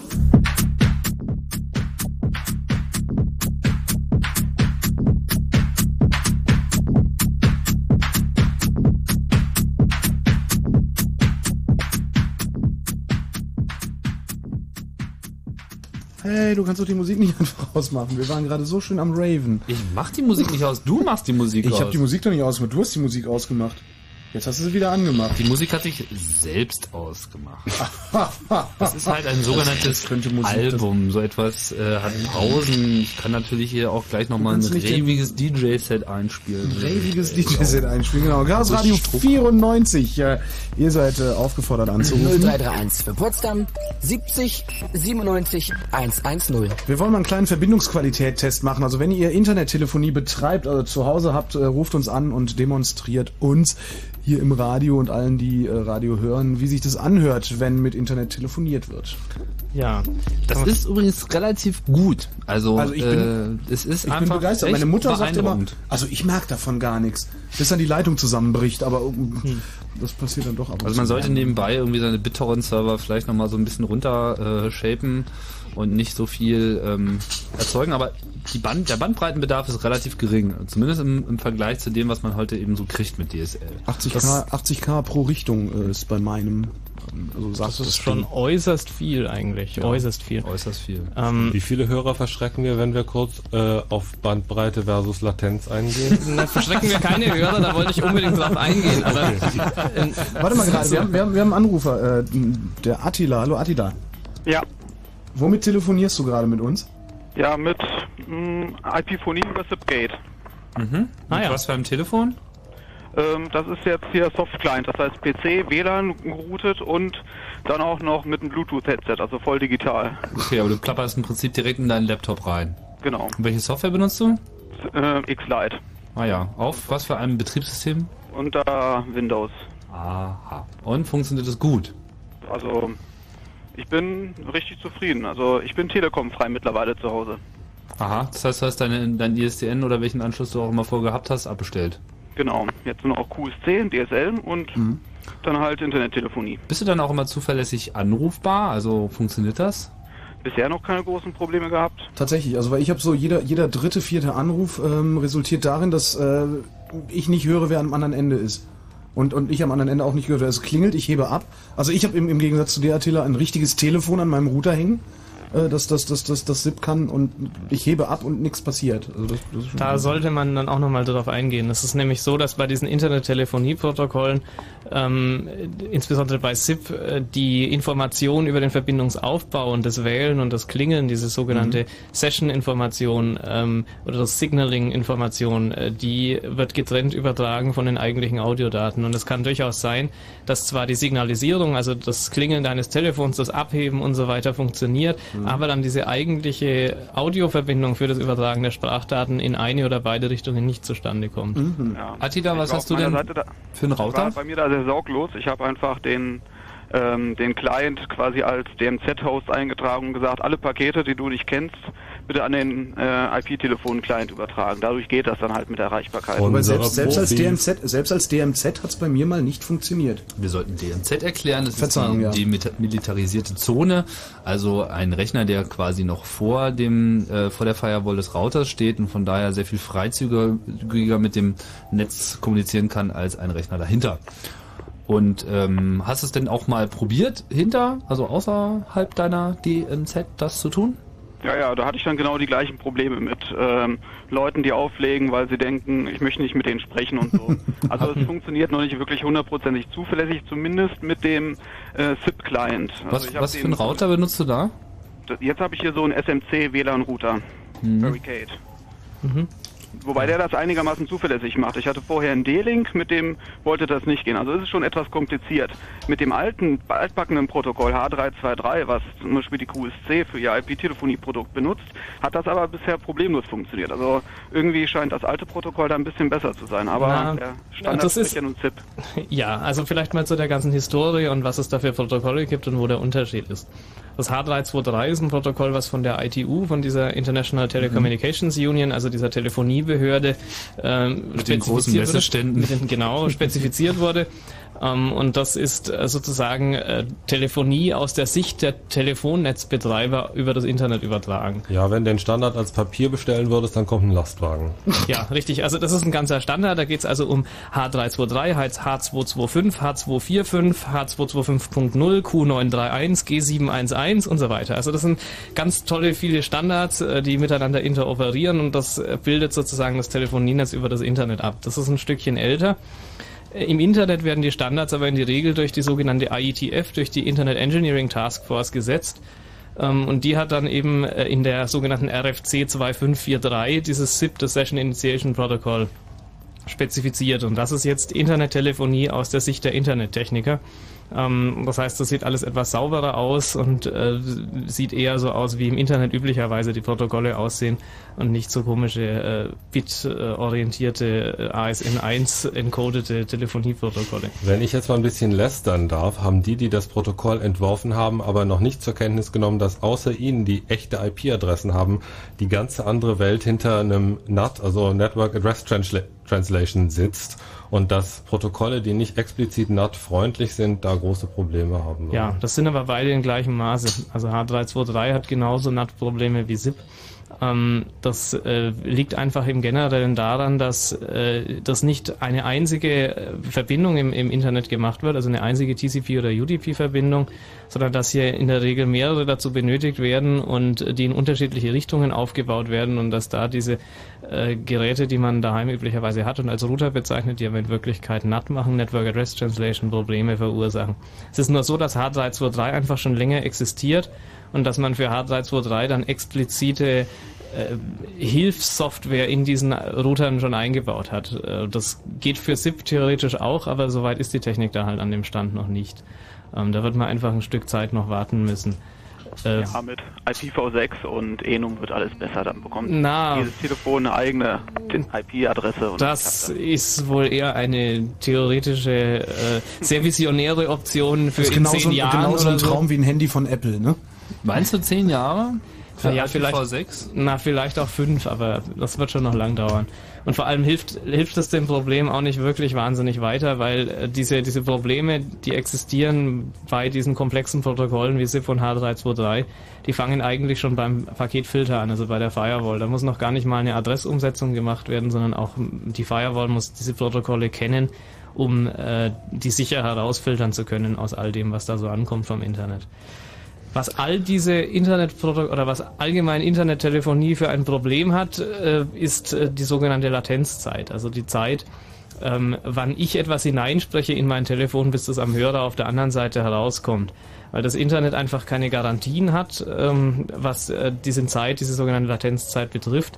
Es hängt einfach immer davon ab, wie stark das Netz belastet ist und über welche Strecke im Netz jetzt gerade meine Datenpakete transportiert werden. Also in aller Regel wird man bei Internettelefonie ähm, eine geringere Qualität haben äh, im Durchschnitt, als das beim normalen Telefonienetz der Fall ist und äh, leichte bis starke Verzögerungen feststellen, äh, bis jetzt tatsächlich was am anderen Ende ankommt.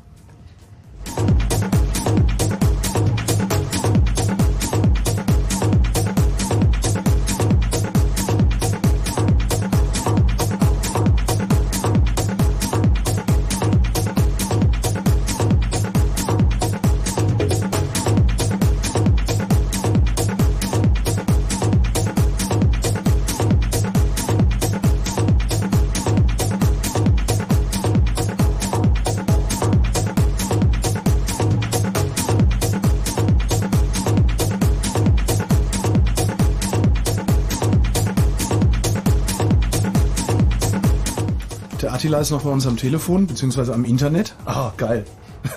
Der Attila ist am Internet. Attila. Schick mal ein paar Pakete. Attila. Genau. ja, mach ich mal. oh. ähm, erzähl doch mal, wie das funktioniert. Also wie, wie, wie wird das abgerechnet? Weil du musst ja, wenn du raustelefonieren willst aus dem Internet, äh, auf einen normalen Telefonanschluss auch bezahlen. Genau, das ist so eine Art Prepaid-Verfahren.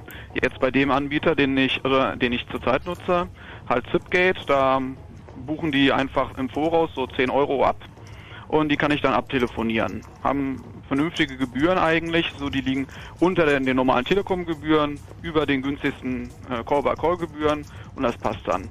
Ein anderer Anbieter, halt mein normal eigener DSL-Anbieter, die QSC, die bietet das ganz normal per Rechnung halt auch an. Dann telefoniere ich und kriege dann am Ende die Monatsrechnung für DSL und dann die Telefonie geht Hat auch. QS, QSC haben, haben QSC auch diese Hardware-Lösung, also dass ich tatsächlich ein echtes, einen echten Telefonapparat in meinen Router stecke? Nee, nicht, das noch äh, nicht. Das, das ist noch nicht. So eher, die unterstützen eher die Freak-Lösung nur mit dem äh, mit, mit dem PC, wo man dann mhm. immer noch äh, an der Aber Kiste du sitzt. kannst doch. Selbstverständlich, also du kannst auch ein, ein SIP-Telefon oder in dem Fall ein H323-Telefon verwenden, äh, um, um äh, zu telefonieren mit denen. Du kannst jetzt kein ganz normales altes Analogtelefon anschließen, aber. Aber es ist dann eben nicht so komfortabel wie also Telefon geht. Hm? Also weil ich habe zu Hause eben auch Zipgate und das war so schön komfortabel, dass ich es einfach einstecke und es konfiguriert sich eben selbst. Das heißt, ich müsste bei QSC, äh, wenn ich das benutzen wollte, dann händisch mich da durchhangeln, wahrscheinlich durchs Telefon. Attila, was du natürlich auch machen könntest, ich greife jetzt hier schon wieder vor, du könntest dir natürlich auch eine kleine Asterisk-Telefonanlage hinstellen, dann könntest du auch mit dem normalen Telefon telefonieren. Aber was mich eigentlich mal interessieren würde, ist, wie bist du drauf gekommen, das jetzt wirklich so zu betreiben, dass du jetzt telekomfrei bist? Ähm, das war letzten Endes so ein Thema, ähm, Optimierung meiner Telefonkosten. Also wie, äh, ich zahle halt für bestimmte Dinge, die ich ähm, nicht immer nutze, extra. Also bin relativ mobil, habe ähm, also eher damals festgestellt, ich telefoniere viel auf dem Handy, ab und zu ins Ausland.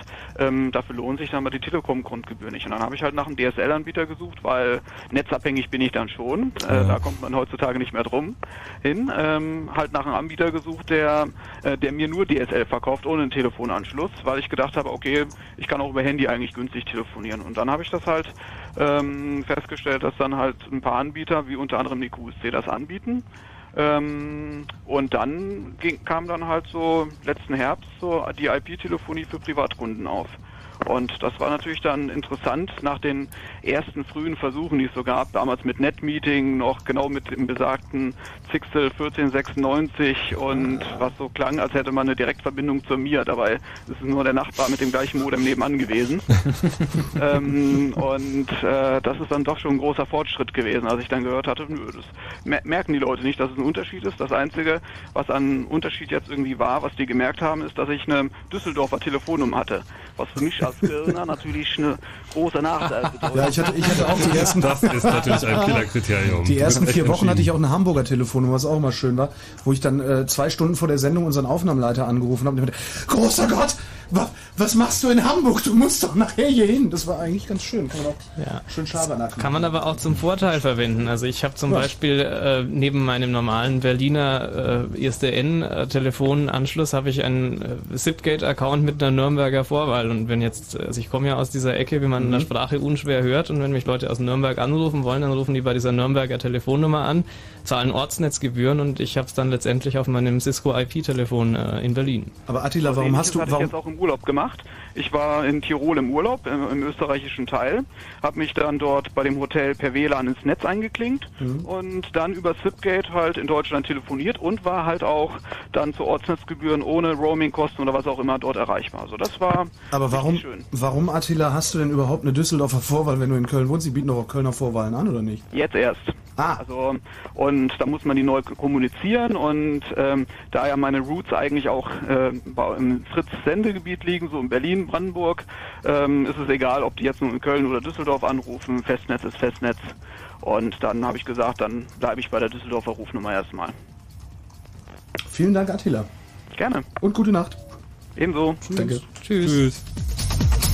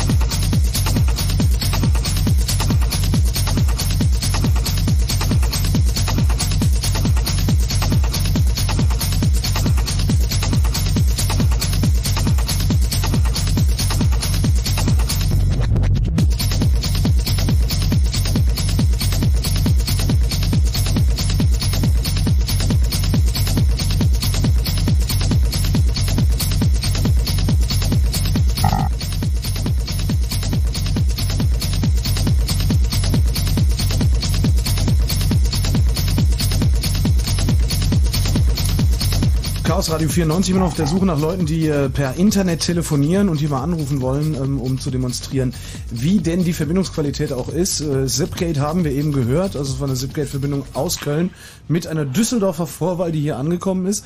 Ähm, was gibt's noch? Was hatten wir? Nicotel gab's noch. Die, Richtig, äh, es gibt äh, einige Freenet. Anbieter. Äh, Freenet bietet das auch an. Ähm, QSC hatten wir ja auch schon Mhm. in Verbindung mit dem QSC-DSL-Anschluss. Skype mittlerweile auch. Also Skype wählt mittlerweile auch raus aus dem Internet. Mhm, ja. Äh, vielleicht zu Skype noch eine, Anmel äh, noch eine Anmerkung. Das ist also ein, ein Voice-over-IP-Dienst, der keines der standardisierten Protokolle verwendet, sondern die verwenden ein eigenes. Das heißt, Mhm. man kann jetzt nicht äh, von einem rein über das Internet von einem Skype-Anschluss zu einem QSC-SIP-Anschluss zum Beispiel telefonieren. Das heißt, ja. äh, er müsste, er müsste äh, außen rumgehen praktisch ähm, und meinen SIP-Anschluss als normale Telefonnummer anrufen, obwohl er im Internet anruft. Richtig, dann ruft jemand sozusagen von seinem äh, Skype-Internetanschluss über das Telefonienetz Mhm. ähm, zu deinem SIP-Provider. Ähm, und dort wird es dann wieder ins Internet gewandelt und Sehr das gut. geht wieder über dich. Was- also das ist dann die die, das? die Also Quadratur des Kreises. Warum? Doof. das müsste man wohl die Firmen fragen, ja. Also das Internet funktioniert einfach deshalb, weil es freie und offen dokumentierte Standards gibt. Mhm. Und es gibt wohl immer wieder Firmen, die das noch nicht so ganz verstanden haben. Ähm, und äh, ja, man wird sehen, was sich dann letztendlich durchsetzt. Die versuchen da, glaube ich, auch so einen so so einen Hype zu erzeugen, um sich da einfach als Marke äh, zu präsentieren. Das Mhm. hat man ja häufig gesehen, also auch beim Instant Messaging, dass erstmal irgendwie alle versuchen, das rauszuholen, was da ist. Und dann hat man erstmal einen Namen, der ist natürlich auch schon mal was wert, weil es halt hipper ist, irgendwie, was weiß ich, cooler aussieht, irgendwie so ein Special Feature hat, was man eben mit den Standards nicht machen kann. Mhm.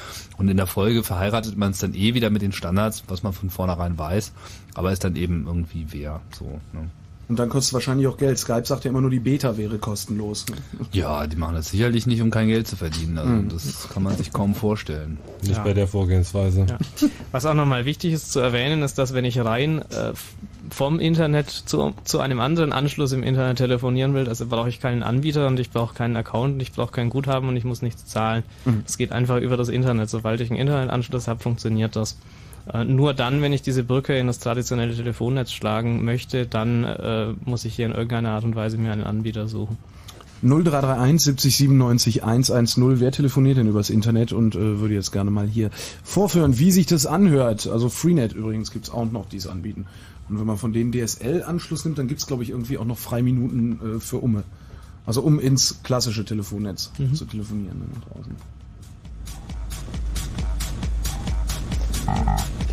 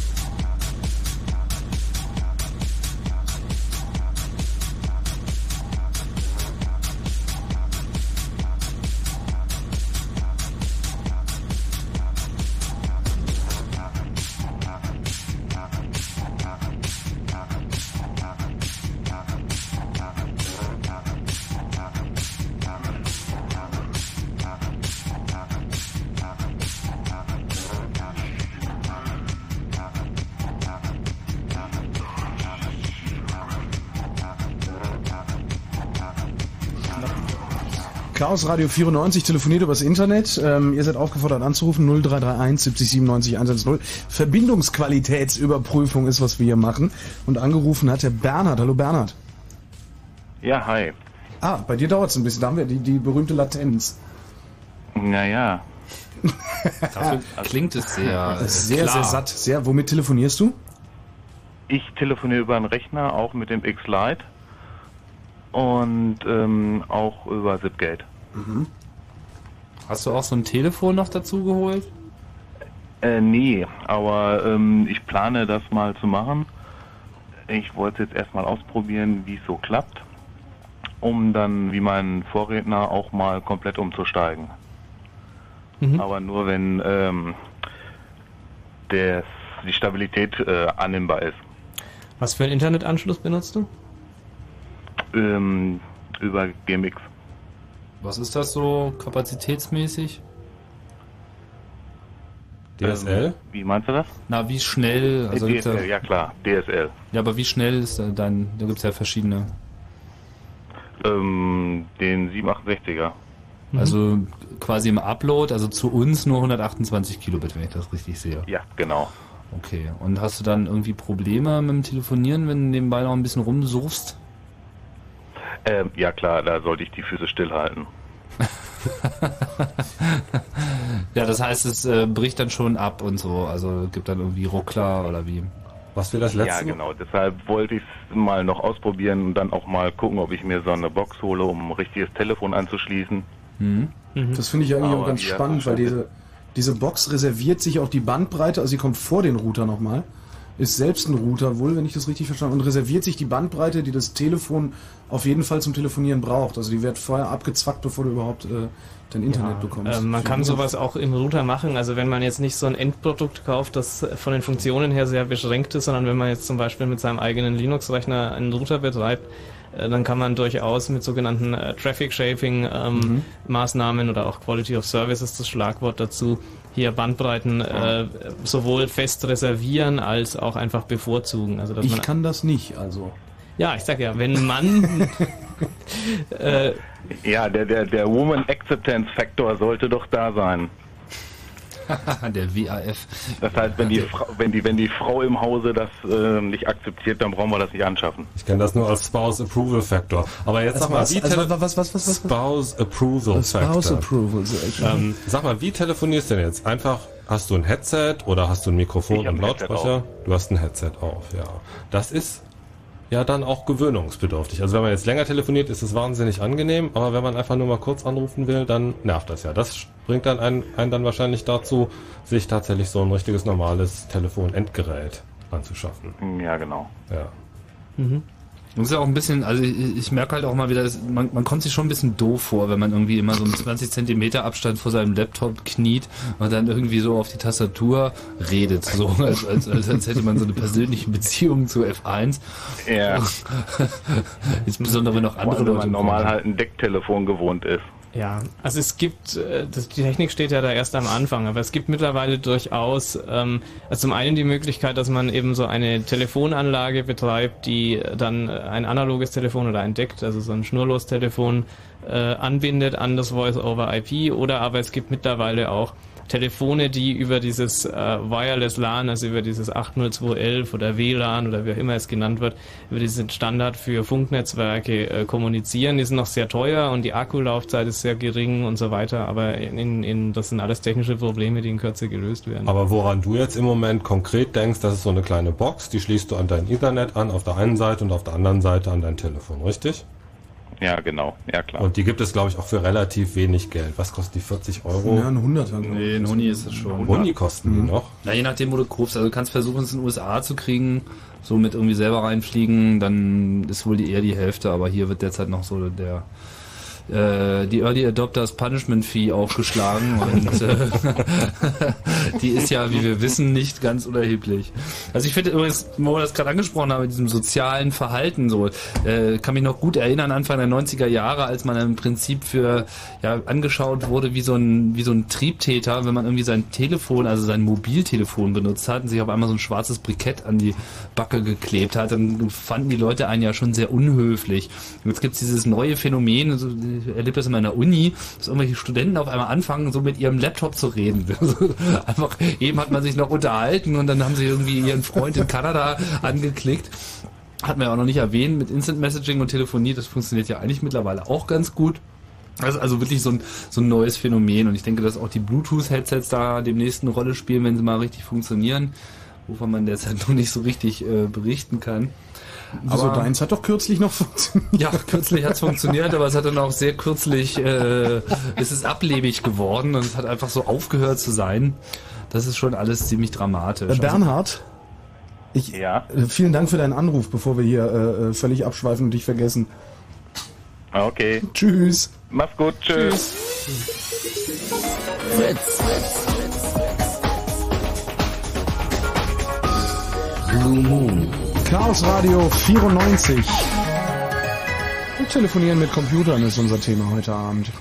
Das war der Mann mit der Latenz. Der, der, der Mann mit der Latenz. Äh, wir haben noch einen Anrufer, 0331 70 97 110, die äh, Nummer der Fritz Hotline und Marco ist dran. Hallo Marco. Hallo. Du hast eine Frage. Ich hätte ja eine sicherheitstechnische Frage. Wie schwer oder leicht wäre es für jemanden, irgendwas zu programmieren, so wie derzeit vielleicht irgendwelche Dialer gibt? Die dann dieses IP-Telefonie irgendwie ansprechen, damit das loswählt und dann zum Beispiel auch irgendeine teure Nummer anwählt. Dann hätte man ja den Effekt, dass man über die DSL-Leitung halt irgendwas Teures anruft. Toll, jetzt hast du es kaputt gemacht. Das geht natürlich äh, relativ leicht. Diese, diese äh, sogenannten äh, Voice-over-IP-Provider, äh, die geben dir einen Benutzernamen und ein Passwort. Und sobald irgendein Dialer oder was auch immer ein bösartiges Programm äh, in Besitz dieser Daten kommt, äh, kann das natürlich unter dem Benutzernamen und unter, unter, dem Passwort beliebige Nummern anrufen und Gebühren erzeugen. Wie ist ja. denn die Verschlüsselung bei SIP? Bei SIP selbst muss da überhaupt gar keine Verschlüsselung da sein. Nein, die machen ähm, nicht wie jetzt Passwort im Klartext, ist nicht dein Ernst. Das kommt, es kann, ist ähnlich wie bei IMAP oder bei anderen Protokollen. Es kann im Klartext übertragen werden, aber du kannst auch jetzt irgendwie einen MD5-Hash oder irgend so etwas machen für die technisch versierteren, also so eine verschlüsselte Passwortübertragung. Das hängt aber davon ab, was der Provider unterstützt und was das Endgerät unterstützt und was die dann untereinander aushandeln. Ähm, Theoretisch kann man noch viel mehr verschlüsseln bei SIP. Also es gibt auch einen Standard dafür, wie das komplette SIP-Protokoll verschlüsselt wird, dass also niemand mehr abhören könnte, äh, mit wem jetzt telefoniert wird oder was da gerade ausgetauscht wird. Ähm, in der Praxis kenne ich aber kaum Software, die das bislang implementiert. Also über SSL dann, ne? SIP-S oder so, meinst du? Nein, es gibt äh, tatsächlich einen, einen Standard äh, in der IETF, der spezifiziert, wie SIP-Nachrichten, die eigentlich Klartext-Nachrichten sind, äh, in PGP eingepackt werden. Ah, so rum. Aber die Frage ist nach den Dialern und da sieht die Lage ja. ganz genauso aus. Richtig, das bringt einem in dem Fall nichts weiter, nein. Bevor man sozusagen lostelefoniert, hebt man ab und dann tippt man irgendwie seinen Benutzer-Kennwort und oder Namen und Kennwort ein. Hm, also üblicherweise legt natürlich die Software das irgendwo ab und da da da hast du ein interessantes Bienennest angestochen so. Nicht? Das kennt man ja schon. Passwörter, die auf der Platte abgelegt sind, äh, sind ein Problem. Das heißt, wenn ihr jetzt irgendwie die ähm, erstbeste Tovabo Telefonie-Software benutzt, die irgendwie so klug ist, das Ding im Klartext in deinen Voreinstellungen irgendwo gut sichtbar für jede Software abzulegen, dann ist die Wahrscheinlichkeit sehr hoch, dass irgendeine wild gewordene Software das auch ähm, herausbekommen kann. Und zwar sehr einfach. Also an der Stelle wird es schwierig. So wie Viren und Würmer heute problemlos dein Addressbook von Outlook oder sowas auslesen und dann ihr Unwesen treiben, und auch Dialer machen das natürlich ähnlich, äh, ist das hier ganz genauso möglich und auch ein echtes Problem. Ähm, insofern wäre es überhaupt sinnvoll, als allererstes darauf zu achten, dass wenn man mit Software arbeitet auf seinem Computer, dass man dieses äh, Kennwort, also dass man sich äh, oder in irgendeiner Form sicherstellt oder äh, zumindest soweit hinterfragt, dass man weiß, wie es läuft, dass eben dieses Kennwort auch amtlich verschlüsselt abgelegt wird.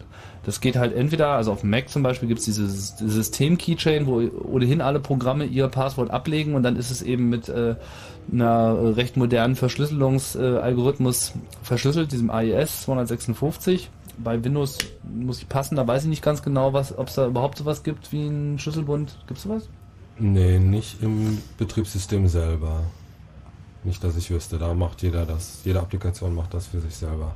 Genau. Also da bist du sozusagen ein bisschen im Wald. Letzten Endes hast du aber auch mit dem Telefon dasselbe Problem. Weil natürlich das, das Passwort muss natürlich irgendwo gespeichert sein. Es ist dann eben im Zweifelsfall in dem Speicher in diesem Telefon drin. Ja, nur mein Telefon telefoniert nicht, wenn ich es nicht abgehoben habe. Ja, aber dein Telefon reagiert unter Umständen auf Netzwerkanfragen, wenn du es nicht abgehoben hast, weil es ist ja ein Computer, da ist Mhm. ein Webserver drin, mit dem du das konfigurierst und von daher hat es einfach genau die gleiche Angriffsfläche. Also es, ist- im Prinzip ist es auch wieder ein echtes Thema, die Sicherheit dieser Telefone zu machen. Und ich könnte Stein und Bein drauf schwören, dass das, was heutzutage so an SIP-Telefonen verkauft wird, einfach Löcher hat wie Käse. So, das ist vollkommen klar. Aber ne? von daher- von daher immer Source da auch also das durchsetzen Problem müssen. mit den Prepaid-Guthaben immer klein halten am besten, ne? Das ist genau der Punkt. Also die Dialer funktionieren ja so, dass irgendjemand eine 100, also dass der das Programm des der, der Virus, der Wurm ruft eine 190er Rufnummer an oder eine Rufnummer in irgendeinem Land, wo es sehr teuer ist und bekommt davon Geld ab. Also die Leute machen das ja, um Geld zu verdienen. Solange du gar kein Gateway benutzt, wie irgendwie jetzt Nicotel oder Zipgate und nur im Internet telefonierst, ist es vollkommen harmlos. Das ist überhaupt kein Problem. In dem Moment, dass, in dem du jetzt Zipgate benutzt ähm, und du hast ein, ein Guthaben von 10 Euro, dann kann es dir natürlich passieren, ähm, sobald sich das genügend drum gesprochen hat, dass irgendjemand den, über den Dialer sozusagen eine 190er Rufnummer anruft und dann deine 10 Euro in kürzester Zeit weg sind. Da wie immer Kontrolle über die Rechnung. Ja, Dialer sind so ein bisschen auch ein Windows-Problem. Sehr. Also wäre zumindest eine, eine etwas bessere Alternative ein echtes Hardware-Telefon, weil Ist ein dann bisschen- nicht auf dem Computer gespeichert wird. Na, ist ein bisschen sicherer, aber wenn dann tatsächlich äh, das Passwort im Klartext übertragen wird, dann kann ein Rechner, der im gleichen Netzwerk angeschlossen ist, das schon auch sich mit, mit Sniffen so genannt. Genau, also das Wichtigste wäre überhaupt erstmal auf ein Telefonsystem, egal ob das Software oder Hardware ist, zu drängen, was verschlüsselt arbeitet und auch diese äh, Telefonprovider müssen einfach in Kürze alle nachlegen. Und das wissen die sicherlich auch schon und wenn sie es nicht wissen, dann haben sie ein Problem, weil das natürlich gerade aus den genannten Gründen ein echtes Problem ist. Ja. Außerdem haben wir natürlich auch noch das andere Thema, Abhören. Ist natürlich im Internet einfach auch mal wieder schön einfach. So, derzeit äh, muss man halt Zugriff aufs Telefonnetz haben. Das haben die Behörden natürlich, aber äh, nicht gleich wie im Internet tausende von Providern, die man jedes Mal benutzt. Und mh, man muss sich schon im Klaren sein, dass wenn man eben eine nicht verschlüsselte Verbindung hat, dass die dann eben auch von ihrem Audiotransfer her ähm, mitgehört werden kann. Von sozusagen zufälligen Individuen mehr oder weniger. Random also für den Suspects. Für die Behörden ist es außerordentlich schwierig geworden, ähm, Voice-over-IP-Telefonate abzuhören. Und da richtig. ist keine, Ja. keine Infrastruktur für vorhanden, soweit ich weiß. Und ich Äh, weiß, wie das als, Thema mehr ja, als mir richtig, liegt. das wurde auch diskutiert, als die IETF dieses SIP, dieses Session Initiation Protocol spezifiziert hat. Da hat man explizit gesagt, äh, wir und uns interessieren diese Be Bedarfsträger nicht. Wir wollen keine extra Mechanismen für so, die sogenannte Lawful Interception einbauen in unsere Protokolle und die sollen schauen, wo sie bleiben. Das ist eben anders bei dem H323, was ja aus dieser ITU herauskommt und die ITU, die die Erfahrungen aus dem Telefoniernetz heraus hat, äh, die achtet immer sehr genau darauf, dass da Abhörschnittstellen und dergleichen eben mit eingebaut sind, dass Abhörmöglichkeiten überhaupt äh, vorhanden sind. Ja. Marco, alles klar? Okay, Dann eine gute Nacht noch. euch auch. Danke, tschüss. Danke, tschüss. Äh, wir haben hier noch was eventuell Interessantes. Jan? Hallo? Hallo? Zwei, zwei Jans haben wir hier, ne? Ja, richtig. Ja. Äh, ihr telefoniert womit?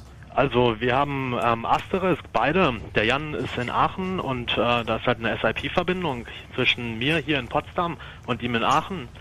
Und euch rufen wir halt über ISDN an. In der Konferenz. Genau. Cool. Sehr und schön. Wir haben, Also haben nochmal, also nochmal, wir, wir sind jetzt, also dieses Studio ist jetzt per, per ganz normal ISDN, wie es jeder kennt, äh, in deine Asterisk-Anlage äh, ge- gedingst. Du hast ISDN zu Hause. Ja, genau. Also das ist der Router und Ja. der hat halt eine Fritz-Karte für extern und für intern eine HFC-Karte.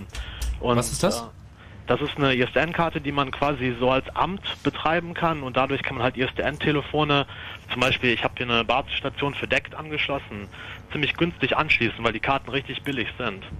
Und ähm, man hat halt die ganzen Features von Asterisk dann zur Verfügung. Wel welche wären das zum Beispiel? Ähm, ich glaube, bei Konrad Elektronik gibt es welche. Features meine ich. Genau, was machst du damit? Was machst also, du? Ich habe ähm, ein Skript geschrieben, das sagt Least Cost Routing, checkt also im Internet den billigsten Tarif äh, für die Telekom. Äh, fürs Pre, wie heißt es, Call by Call. Mhm. Ähm, du hast Voicemail. Also ziemlich professionelles Voicemail, kann auch per E-Mail die Sachen weiterleiten. und ähm, naja, was so Sachen wie Wartemusik und so weiter und halt alle Protokolle, SIP, H323, das äh, Cisco-Protokoll, dieses Skinny, also ist alles dabei. Mhm. Also es kann ja alles im Endeffekt. Axbus ist quasi das Open Source äh, Projekt, was man benutzen will. Also man sagt Ähm, wer, wer ist jetzt in Aachen? Bist du jetzt gerade in Aachen? Telefonanlagen. Hallo? Ah, Bist, bist du jetzt gerade, bist du, hören wir dich jetzt gerade aus Aachen oder was? Ja, ja. Alles klar, genau. okay. Und da er ja in Berlin wohnt, kann er halt billig halt per ISDN raus telefonieren. Und um die Zuverlässigkeit ein bisschen zu erhöhen, ich meine, ich habe zwar QDSL und es ist halt auch shaping-mäßig überhaupt gar kein Problem. Wir hatten das hier halt auch schon komplett über VPN verschlüsselt am Laufen und äh, seitdem QSC halt ihre Leitung ausgerüstet hat, ist es halt überhaupt gar kein Problem mehr, auch mit viel Down- und Upstream da flüssig zu telefonieren. Also es ist halt echt überhaupt gar kein Problem mehr. Ich benutze es halt hier als Festnetzersatzanschluss mit der SRP-Gate auch. Und äh, muss ganz ehrlich sagen, es ist auch so viel billiger, dass diese 10 Euro, die ich da mal drauf überwiesen habe, einfach bis jetzt halten. Das ist bei mir genauso. Ich habe irgendwann mal 30 Euro habe ich da mal hinüberwiesen. Ich habe immer noch 27 oder so. Das ist, ja. Obwohl, ich muss mal sagen, mit dem Lease-Cost-Router komme ich eigentlich immer mit 1 Cent oder so in Deutschland weg. Das ja, aber du hast noch eine ISDN-Grundgebühr, ne?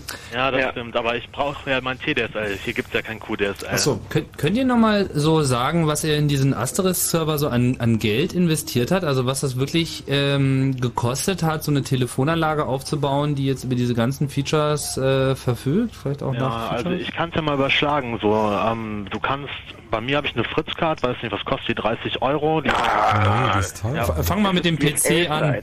Fritz-Cards kosten nichts mehr. Also Ähm, die sind noch billiger inzwischen als die AFC-Karten, glaube ich. Fang mal mit dem PC an, weil das ist ja die wichtigste Komponente. Also, ja, also ich denke mal, die wird auf Ebay so 15 bis 20 Euro kosten. Ja, und PC haben wir hier so, also ich habe hier einen P3, äh, P2 300 und der ist halt völlig ausreichend dafür. Also ein alter Pentium 2 oder Pentium 3 tut's auf jeden Fall. Also das ist halt dadurch, dass man halt Hardware-DSPs benutzt, ist es halt eigentlich überhaupt gar kein Problem. Also die Karten machen ja das ganze Wandeln und so, deswegen ist es äh, sehr, sehr CPU-spannend. Ich glaube, für dieses PBX for Linux, dieses Konkurrenzprojekt in Anführungsstrichen von dem einen Menschen aus Köln, dem Jolly, der ja auch auf dem Congress war und dort NTWAs verschenkt hat, die man braucht, quasi um das Strom in den lokalen S0-Bus einzuführen, weil natürlich aus der PCI-Karte kein Strom für die Telefone rauskommt. Ähm, der hat mal angegeben, dass man so ein Pentium 200 MMX mindestens braucht. Und das ist halt irgendwie jetzt eigentlich sowas, was man überall rumstehen hat. Ja, oder ganz billig irgendwo abstauben kann. Also so, Ja, so also uralt-PCs, die sammeln kosten sich kein Geld. Also ich denke mal, wenn man Glück hat, ist man vielleicht sogar mit 50 Euro insgesamt dabei. Für die komplette Telefonanlage. Ja, Ja, und schon. Und wie kompliziert war das Aufsetzen? Ja, das war natürlich schon wieder eine andere Sache. weil, Ja, nee, nee, weil ich meine, der Punkt ist, die Doku von Asterisk ist halt, weil es noch so stark in Entwicklung ist, relativ mangelhaft. Und ähm, es gibt da halt Wikis, wo das alles sehr gut zusammengetragen ist. Zum Beispiel das äh, voip-info.org Wiki. Gut, dass du das erwähnst, das hätten wir eigentlich schon längst mal tun sollen. Ja, genau. auf jeden Ich habe ins genau. Wiki gepostet auch den Link ins äh, In die äh, Wikipedia, in die Ja, Mitmachseite, ganz genau. die wir noch gar nicht erwähnt haben, aber okay. Ja. Ist auch nicht verlinkt von der Seite, deswegen war es ein bisschen, musste ich erstmal durch irgendwelche Mailarchive greppen. Also mit anderen Worten, man kann irgendwie für 100 Euro sich eine Telefonanlage bauen, mit der man dann beliebig viele ISDN-Telefone intern betreiben kann, vorausgesetzt man hat noch so ein paar NTBAs rumliegen. Naja, ja, die einige- kriegt man ja umsonst quasi. Ja, ja, die liegen, ich habe auch noch ein paar. Was sich halt ein bisschen beschränkt, ist halt die Anzahl der Steckplätze. Also eigentlich äh, kann ich hier sinnvoll in meinem Router nur einen internen S0 betreiben. Und äh, analoge ähm, Anschlusskarten? Ja, das würde ich aber nicht empfehlen. Ich meine, siehst doch mal realistisch. Auch so eine HFC-Karte, die ist viel billiger als eine analoge Karte. Ja, aber die ISDN-Telefone sind teurer als die analogen. Naja, das Ja, ja. B-Wandler kostet ein paar Euro auf Ebay. Ja, aber da habe ich ja noch so ein dummes Teil rumliegen. Ja, gut, die aber funktionieren noch nicht gut. Aber nee, trotzdem, was ich meine, das ISDN ist halt erstmal digital. Das heißt, du hast auch die Rufnummernanzeige auf jeden Fall im Funktionieren, wo du bei dir bei irgendwelcher amerikanischen oder asiatischen Hardware nicht so sicher sein kannst. Mhm. Und ähm, es wählt halt schneller und es ist einfach hübscher, finde Ja, ich. ist klar, aber wenn ich jetzt so ein altes Bakelit-Telefon da anschließen möchte, so mein gutes altes T01, so, dann würde mir das ja reichen. Ich meine, gibt es diese Karten in bezahlbar? Ähm, du meinst die analogen Karten? Ja. Ähm, ja, die kriegt man so in amerikanischen Shops. Äh, es gibt wohl auch so Fakes von der Digium Hardware, die man im Asterisk halt benutzen kann. Aber es ist trotzdem immer noch teurer, als wenn man sich so eine HFC-Karte kauft. Richtig. Ungefähr? Äh, ich weiß nicht, vielleicht 70 Dollar oder sowas. Für wie viel Ports? Ähm, für einen Port. Ach echt? Ja, klar. Äh, Es gibt halt auch Karten, die können dann mehr Ports, aber es gibt halt auch für die, die ganze digitale Technik wirklich dann Karten, die viel, viel mehr Ports haben. Du kannst dir auch eine ähm, Primär-Multiplex-Karte oder sowas in das Asterisk äh, integrieren und das ist alles kein Problem. Anlagenanschluss halt. Also 30 ISDN-Kanäle. Klar. Ja, ähm, gibt's alles. Also man muss dazu sagen, dass diese sogenannten äh, HFC-Karten, von denen gesprochen wurde, also ich kenne den Großhandelspreis, den ich bekomme, der liegt bei 9 Euro irgendwas. Also das ist so wahnsinnig billig, diese ISDN-Karten mittlerweile, dass man eigentlich äh, sich gar keine Gedanken mehr drüber machen Da muss man halt nur noch ein ISDN-Telefon finden, was irgendwie hübsch ist. Ja, also du musst halt auch ein bisschen basteln, das darfst du nicht vergessen. Du musst ja die Drähte gekreuzt an den NTBA anschließen und alles. Aber das ist übrigens auf der äh, Seite von diesem PBX for Linux Projekt beschrieben, falls das jemand interessiert. ja, das ist sehr nett beschrieben da. Super Ja, das ist isdn.jolly.de. Also Genau. Jolly ist J-O-L-L-Y. Ja, aber ich denke, es lohnt sich auf jeden Fall. Also ich bin ein glücklicherer Mensch geworden, seit ich diese Telefonanlage habe. Das ist doch mal eine schöne Nachricht. Also er ist besonders glücklich, seitdem er als Wartemusik bei, also wenn er irgendwie wartet oder makelt, also Music on Hold hat, hat ich halt diesen Music MP3 eingespielt, was so Witze enthält und das dann sorgt für eine sehr gute Stimmung, wenn er dann anruft. Man kann es sogar auch, weil ja alles frei programmierbar ist, ähm, sowas machen wie dieses T-Ringtones oder wie auch immer das heißt da, wo man Musik hat, wenn man jemanden anruft und so. Das ist also richtig hübsch. Man kann da jeden Tag spielen, wenn man will. Nur, dass es dann halt schon kostet, wenn man irgendwie. Äh, ja gut, aber wenn man von intern anruft und so, dann ist es halt ein nettes Gimmick. Oder einfach nur übers Internet. Also kosten tut's ja immer nur, wenn du ins Telefonienetz willst. Das stimmt. Ja, Naja, also ich meinte halt, wenn ich jetzt jemanden hier ähm, anrufe, in Potsdam zum Beispiel über das normale Netz und dann kann ich halt auch Musik einspielen lassen, wenn ich das jetzt gerade toll fände. Also Spiel doch mal welche ein. Ja, genau. Ähm, Find das mal toll jetzt. ich glaube, das ist nur das Witze MP3, ne? Was, das Witze MP3? Nein, keine Ahnung. Ich wollte noch mal was sagen zu Echt wie dem in der Villa äh, hier. Sicherheitsproblem. Du bist im großen Flur. Ja, Sicherheit. Äh, Sicherheit. Und zwar, das ist natürlich ein Problem mit der ganzen unverschlüsselten Geschichte. Natürlich äh, hat man dann auch irgendwie teilweise so seine Angst, dass man dieses doch noch recht junge Asterisk auf seiner Firewall aufmacht. Ja, und da man ja sowieso nur mit immer bestimmten Leuten telefoniert, wir haben es halt also zuerst hier gehabt mit äh, VPN und das hat auch sehr gut funktioniert. Also ich sage hat, weil es irgendwie dann genau auf meiner Not aufgehört hat zu funktionieren aus unerklärlichen Gründen. Aber es hat zu dem Zeitpunkt, wo es funktioniert hat, so gut funktioniert, dass wir uns echt gewundert haben, wie gut es funktionieren kann. Das halt dann voll kann alles einfach über VPN zu laufen lassen. Und bei IAX halt zwischen den beiden Asterisk-Anlagen ist das ja auch kein Problem. Zipgate setzt ja auch auf IAX, äh, beziehungsweise auf äh, Asterisk. Und, ja, äh, vielleicht an der Stelle für unsere Hörer, was ist IAX? IAX ist der Inter-Asterisk Exchange Protokoll, das quasi das, was man benutzen will, wenn man zwischen zwei Asterisk-Telefonanlagen telefoniert.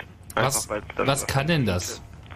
Ähm, ja, es ist also erstmal ein bisschen mehr Lightweight als SIP, so wie ich das verstanden habe. Das war wohl der Hintergrund, ein einfacheres Protokoll zu machen, was besser durch NAT durchkommt, etc.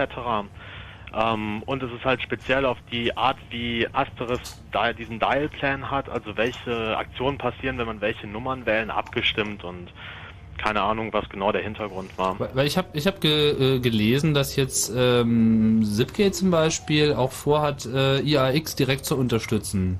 Ah. Was würde das für Vorteile bringen? Also ich würde vor allem sehen, dass ich dann weniger Probleme mit eventuellem durchs NAT durchkommen hätte. Hm, Ja, ach, das, das, das kann man auch dazu sagen. Wenn man das machen will, dann will man das auf seinem Router machen, weil wenn man das erstmal durch so einen äh, anderen Router durchnappen muss, irgendwie, ich hatte ja vorher so eine OpenBSD-Firewall, die ja für ihre Firewall-Funktionalität gerühmt werden, das ist irgendwie vollkommen irgendwie unmöglich gewesen, da schmerzfrei vorwärts zu kommen. Also das lohnt sich nicht, außerdem hat man ja mehrere Rechner laufen und äh, also SIP ist echt mal und NAT, das sind so zwei Sachen, die bedeuten viele schlaflose Nächte. Ja, und äh, wenn ich da vielleicht mal einsteigen darf an diesem Punkt mit dem NAT, da gab es also schon äh, die, die, die, wie soll ich sagen, man ist in der IETF bei der Standardisierung von SIP äh, auf dieses Problem durch auch, durchaus gestoßen äh, hat dann eine eigene Working Group gegründet, die sich nur mit diesem Problem befasst und tut das jetzt, glaube ich, auch schon wieder seit drei Jahren oder vier.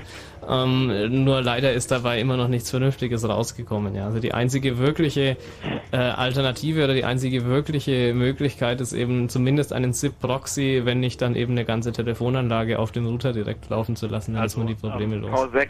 Ja, ich weiß, dass das Asterisk kann auf jeden Fall die IP, der Quatsch, die SIP-Header rewriten irgendwie, ja. um halt dieses äh, NAT-Problem ein bisschen in den Griff zu kriegen. Ich habe ja auch ein Cisco-Telefon dahinter und ähm, das sollte das eigentlich lösen. Mhm. Aber ich habe hab mich damit nicht weiter beschäftigt. Ich habe auch ein Cisco-Telefon mit Asterisk daheim, ja. Die Hoffnung ist halt, dass V6 sich ein bisschen mehr durchsetzt. Ach. Und äh, dass vor allem Asterisk das auch kann. Und äh, weil, also das ist halt irgendwie mal viel sinnvoller, wenn man wirklich das Endgerät dann direkt anwählen kann.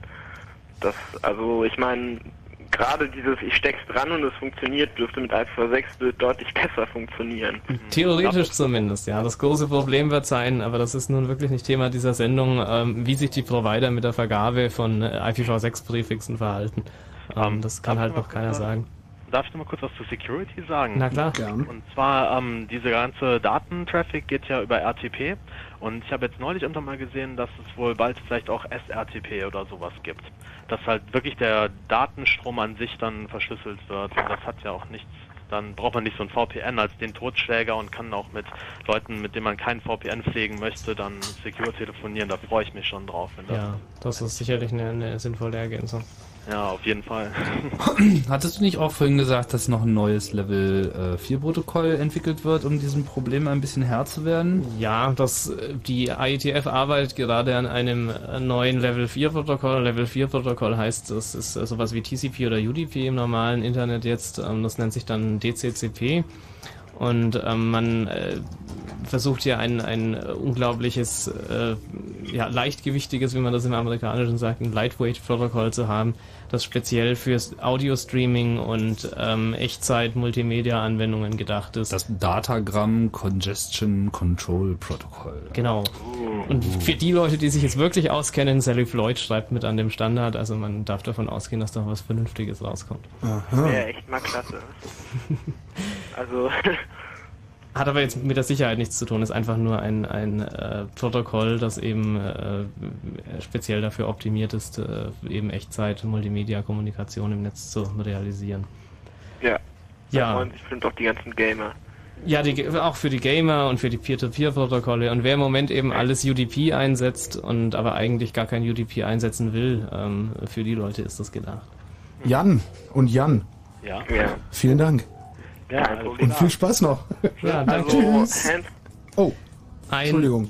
Äh, ein äh, Satz, den ich noch sagen wollte, oder ein Punkt, äh, warum macht man das alles? Natürlich ist es toll, es ist cool, es ist neu, man kann damit spielen, aber es gibt tatsächlich auch einen ganz äh, wichtigen Grund, warum man IP-Telefonie verwenden sollte eigentlich. Äh, und zwar ist das das günstige Telefonieren über weite Entfernungen. Ja. Mhm. Ähm, ich kann einfach, ich meine, jetzt in Deutschland im Ortsnetzbereich, es wurde vorhin schon erwähnt, man kann eigentlich, wenn man Least Cost Routing betreibt, immer unter 1 Cent äh, die Minute äh, telefonieren. Ähm, aber wenn ich jetzt irgendwo ins Ausland telefoniere, dann sehen die Preise doch ganz anders aus. Und ich, das Internet macht da natürlich keinen Unterschied. Also ich kann problemlos in die USA oder nach Brasilien telefonieren. Ähm, ist kein Problem. Und es gibt natürlich in den, in den ganzen Ländern auch äh, SIP-Anbieter, also SIP-Provider, die Gateways betreiben. Das heißt, ich kann mir jetzt in USA ein Prepaid-Guthaben von 10 Dollar holen und kann das dann eben in USA zu US-Festnetzpreisen abtelefonieren hier von Deutschland aus. Oder ich kann mir sogar eine Flatrate holen, das heißt, ich kann dann innerhalb der USA für 19 Dollar im Monat äh, so viel telefonieren, wie ich möchte, äh, von meinem SIP-Anschluss hier in Deutschland. Vielleicht ein paar Anbieter dazu. Äh, es gibt dann Broad Voice, ähm, das sind die mit der Flatrate. Es gibt Voice Pulse, ähm, bei denen äh, sind ähm, eingehende Anrufe, glaube ich, sogar kostenlos. Ähm, und äh, noch Free World Dial-Up, also da gibt es einige Anbieter, die äh, hier zur Verfügung stehen.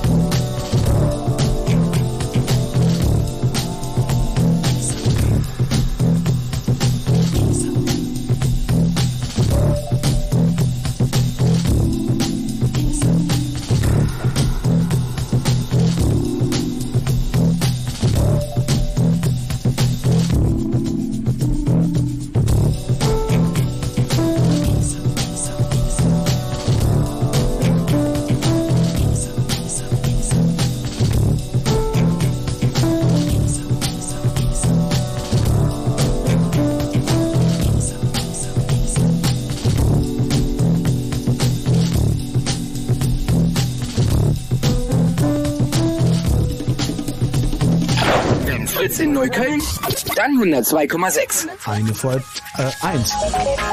Fritz Info. Die Nacht bleibt trocken. Die Temperaturen gehen auf Werte zwischen 14 und 8 Grad zurück.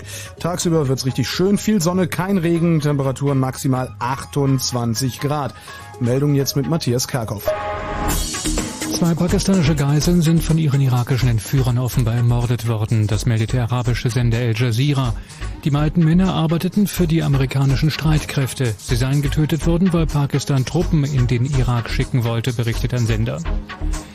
Die Bundesregierung will für mehr Wettbewerb und Transparenz auf dem Strom- und Gasmarkt sorgen. Dafür verabschiedete das Bundeskabinett den Entwurf für ein neues Energiewirtschaftsgesetz. Das Gesetz sieht eine Überwachung des Wettbewerbs durch eine Regulierungsbehörde vor. Durch das neue Gesetz sollen auch die Strompreise sinken. Der Prozess gegen den früheren Verteidigungsstaatssekretär Holger Pfalz kann möglicherweise bereits im September beginnen.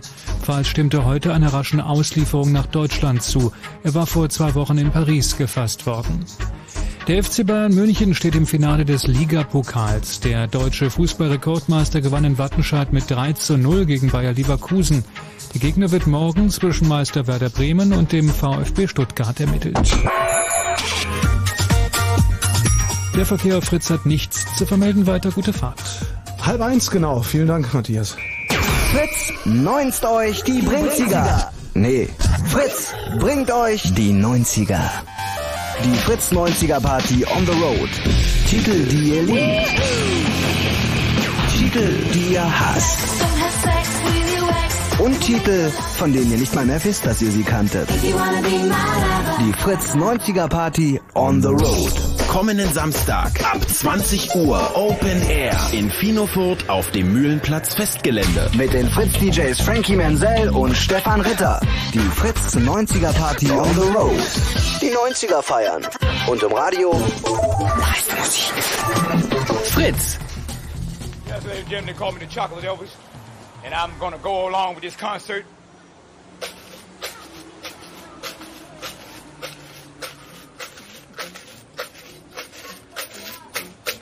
I'm going into my brain there. Here's another L. I've ate a whole lot of shaking. Another whole lot of.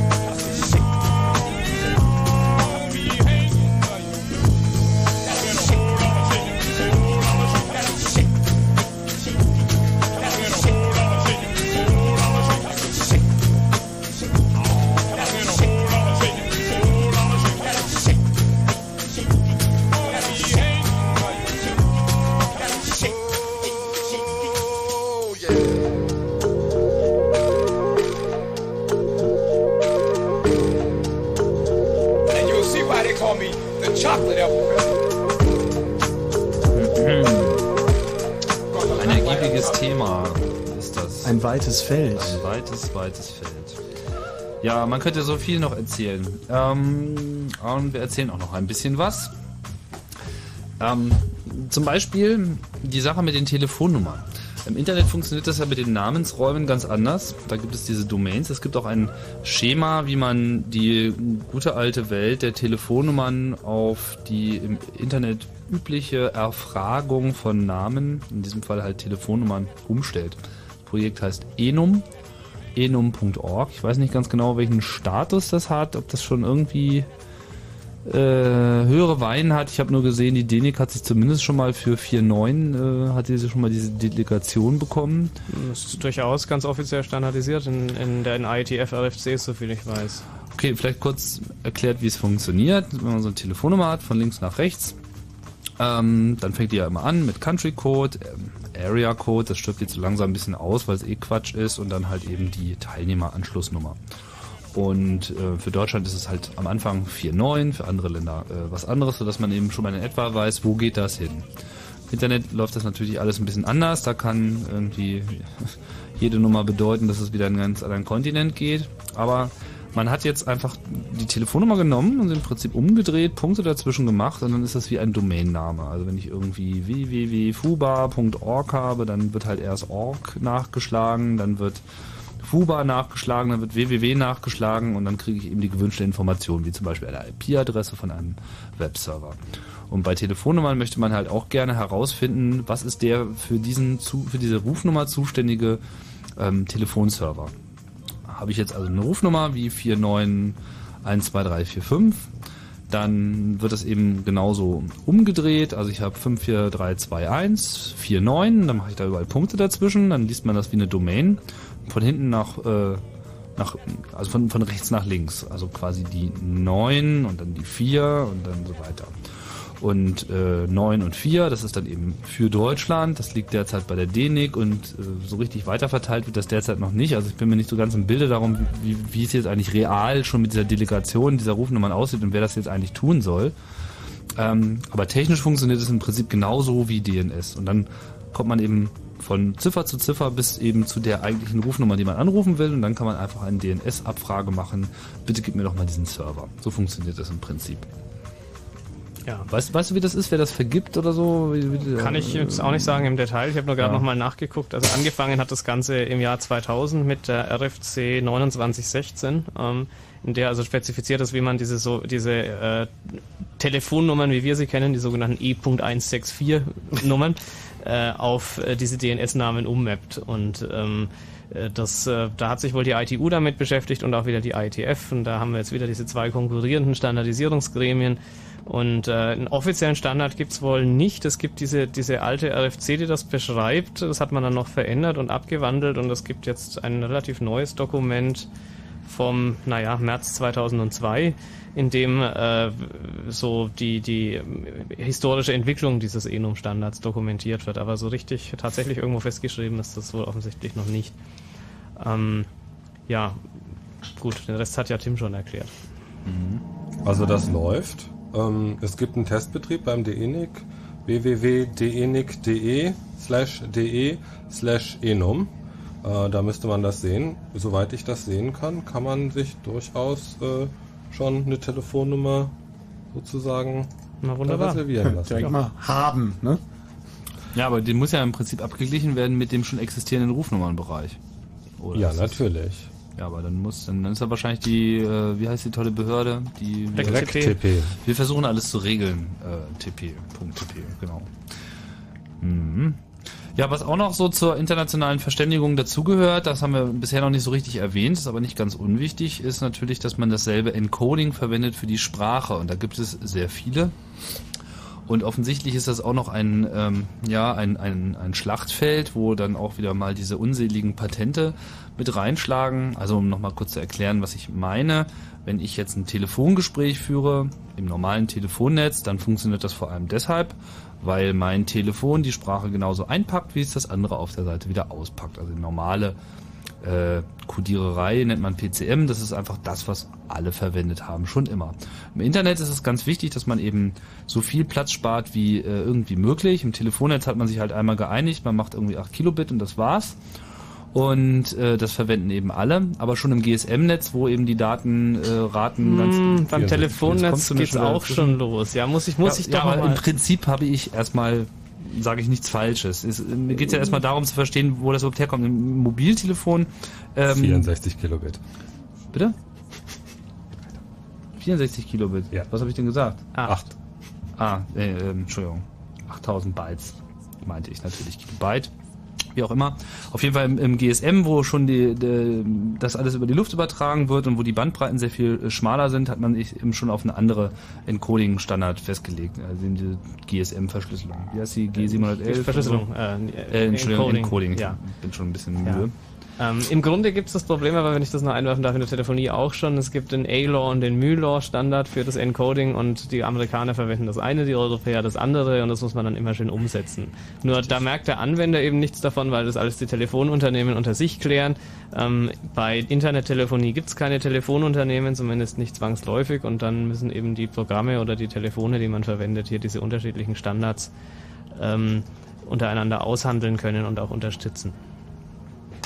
Ja, es gibt da, aber es gibt da eine ganze Menge Player, die da irgendwie äh, mit rumspielen. Ich weiß nicht, was, was jetzt real Verbreitung hat. Es gibt halt diese diversen G-Standards von der ITU. G711 ist, glaube ich, recht verbreitet. Das ist A-Law Müller, G711 ist A-Law Müller, G729 ist, glaube ich, ein ADPCM, Adaptive Pulse Code Modulation, aber ich kenne die G-Nummern leider überhaupt nicht Es auswendig. gibt wohl noch einen 723 und einen 728, ähm, die auch Verbreitung finden. Aber Also üblicherweise muss ein, ein Internettelefon auf jeden Fall schon verschiedene Codecs können und im Rahmen dieser äh, Kontaktaufnahme mit dem SEP-Protokoll, was wir schon mehrfach erwähnt haben, wird eben auch das unter anderem ausgehandelt. Da gibt's also dann im Prinzip jedes Telefon weiß ja, was für Standards es unterstützt, was für Encodings und äh, zu, zum Verbindungsaufbau äh, sagt dann jedes Telefon dem anderen, was es denn für Standards unterstützt und dann wird eben äh, der gewählt, der nach welchen Kriterien auch immer als der geschickteste erscheint.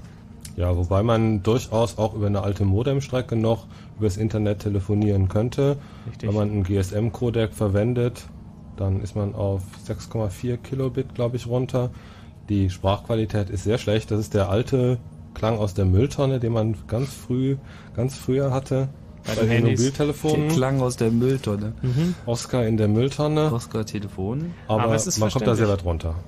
Ja, richtig. Also man kann auch mit einem 33.6er oder noch langsameren Modem äh, Internetanbindung und einem entsprechenden äh, Codec wie dem GSM-Codec äh, noch übers Internet telefonieren. Man muss da kein DSL haben. Also ich habe das gerade mal ausprobiert, als ich irgendwie in Tschechien in der Pampa saß mit meinem SIP-Telefon. Das war nicht so. Ähm, es ist nicht prickelnd, aber es geht. Ja, aber da war, kam wahrscheinlich noch diverse Fehlerkorrektur die Latency ist halt noch das Problem das bei den bei den Modems, weil äh, die die analogen Modems eine sehr viel höhere Latenzzeit haben als äh, irgendwelche digitalen Verfahren wie ISDN oder DSL. Um, und da merkt man die Verzögerung dann schon deutlich schlechter, aber es geht. GSM arbeitet auch mit großen Blockgrößen, dann ist man dann leicht bei einer Sekunde. Das ist dann so, wie man, wie wenn man früher über Satellit in Amerika angerufen hat und zwei Sekunden später seine eigene Stimme als Echo gehört hat. Das war nur, wenn du so einen Ü-Wagen über Inmarsat verbindest, da hast du das genauso. Ja, genau, genau. Das ist dann auch kein Spaß mehr. Das hat dann auch mit Telefonieren auch nichts mehr zu tun. Das ist wirklich mehr so CB-Funk. Einer spricht, der andere hört zu, unterbrechen wird schwierig. Die ganzen sozialen Bedingungen des Telefonierens ändern sich dann doch sehr stark. Aber das ist, wir haben ja jetzt heute telefoniert, nicht so, war überhaupt kein Problem. Ja, das Internet ist einfach zu gut. geworden. geworden, ja, ja. Ähm, man hat viel zu viel investiert, wo man noch viel Geld hatte und jetzt liegen die Kapazitäten brach. Was für ein Satz. ja, so ist das.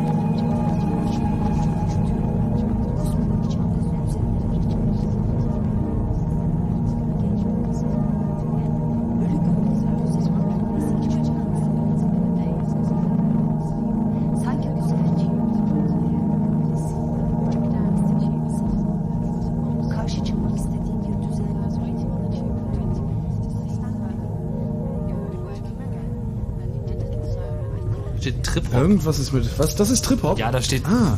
Das heißt, Jetzt nee, stimmt. Bei, nee, bei dem steht ist. nicht Trip-Hop, nur bei den anderen steht Trip-Hop. Ich, ich Achso, das ist das Einzige, vor. wo nicht Trip-Hop steht. Ich tue was, was man nicht tun darf. Trip steht natürlich Jetzt für kommt der Telephony Trip. Routing over IP. Uh, ähm, wir hatten wir hatten Zip, äh, also Zipgate vor allen Dingen ähm, gut, äh, ausführlich jetzt bearbeitet. Ähm, Skype, auch mal kurz drüber gesprochen. Da gibt's noch mehr, ne? iChat, also mit, mit dir telefoniere ich gerne über iChat. Ja, Apple hat das ja ähm, recht prominent in seine äh, Instant Messaging Applikation, mhm. eben dieses iChat eingebaut. Und zwar dann eben auch nicht nur für Audiotelefonie, sondern auch gleich für Bildtelefonie. Und das funktioniert auch bemerkenswert gut. Der Unterschied ist, also sie benutzen, soweit ich weiß, auch SIP. Allerdings sind sie halt eingebunden in dieses Instant Messaging System. Sprich, man wählt halt keine Telefonnummern, sondern man findet eben seinen Gegenüber, so wie man eben das für das Austauschen von Textnachrichten auch schon tut, nämlich einfach in der eigenen Bodyliste oder eben durch diesen Namen. Sprich, das Telefonbuch ist das, äh, der Instant Messaging Dienst selber. Das ist natürlich sehr praktisch, auch wenn ich jetzt leider eben nicht irgendeine Telefonnummer eingeben kann und dann da auch anrufen kann. Mich würde es nicht wundern, wenn dieses Feature bald kommt. Aber ja, geben tut's das auf jeden Fall noch nicht. In der Windows-Welt gibt's ja zum Beispiel den, den ähm, na, nicht, nicht das MS, äh, Microsoft Messenger heißt das mittlerweile, äh, der eben auch auf dem SIP-Protokoll basiert und eben auch sowohl Telefonie als auch äh, Bildübertragung unterstützt. Das ist auch vielleicht ein wichtiger Punkt, den man an der Stelle erwähnen muss, dass diese Protokolle oder na, insbesondere das SIP ähm, nicht nur an Audiodaten gebunden sind, sondern ich kann da eben auch Video damit übertragen oder auch Textdateien, was auch immer. Also es ist äh, grundsätzlich möglich, unterschiedliche Inhalte zu vermitteln äh, über diese Protokolle.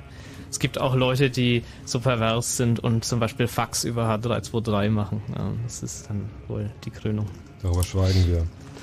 Ähm, ich würde ganz gern noch mal kurz, wir haben nicht mehr viel Zeit, über die Gefahren eigentlich reden und jetzt im Sinne von Katastrophensicherheit, Notrufe über SIP, diese Sachen, das ist ja. vielleicht auch interessant. Ja, das ist wohl sicherlich ein großes Problem. Ähm, so ein analoges Telefon ist schön einfach, da kommt die Versorgungsspannung über die Telefonleitung mit, man braucht da keinen Strom dazu, es kann also der Strom ausfallen und mein analoges Telefon geht immer noch. Ähm, auch die, das, was da gesprochen wird, ist elektrisch sehr einfach. Ähm, mit ganz primitivem Equipment kann man da eben telefonieren. Bei ISDN wird es schon komplizierter. Für ein einzelnes ISDN-Telefon kriege ich den Strom auch noch über meine ISDN-Leitung mit drüber. Ähm, wenn ich jetzt aber eine Telefonanlage betreibe, dann habe ich schon das Problem, äh, in der aller Regel, sobald der Strom weg ist, kann ich nicht mehr telefonieren, kann ich keinen Notruf mehr kann absetzen. Kann ich nicht irgendwie so ein Netzteil löten, was, was aus der ISDN-Leitung genug Strom für alles nimmt eigentlich?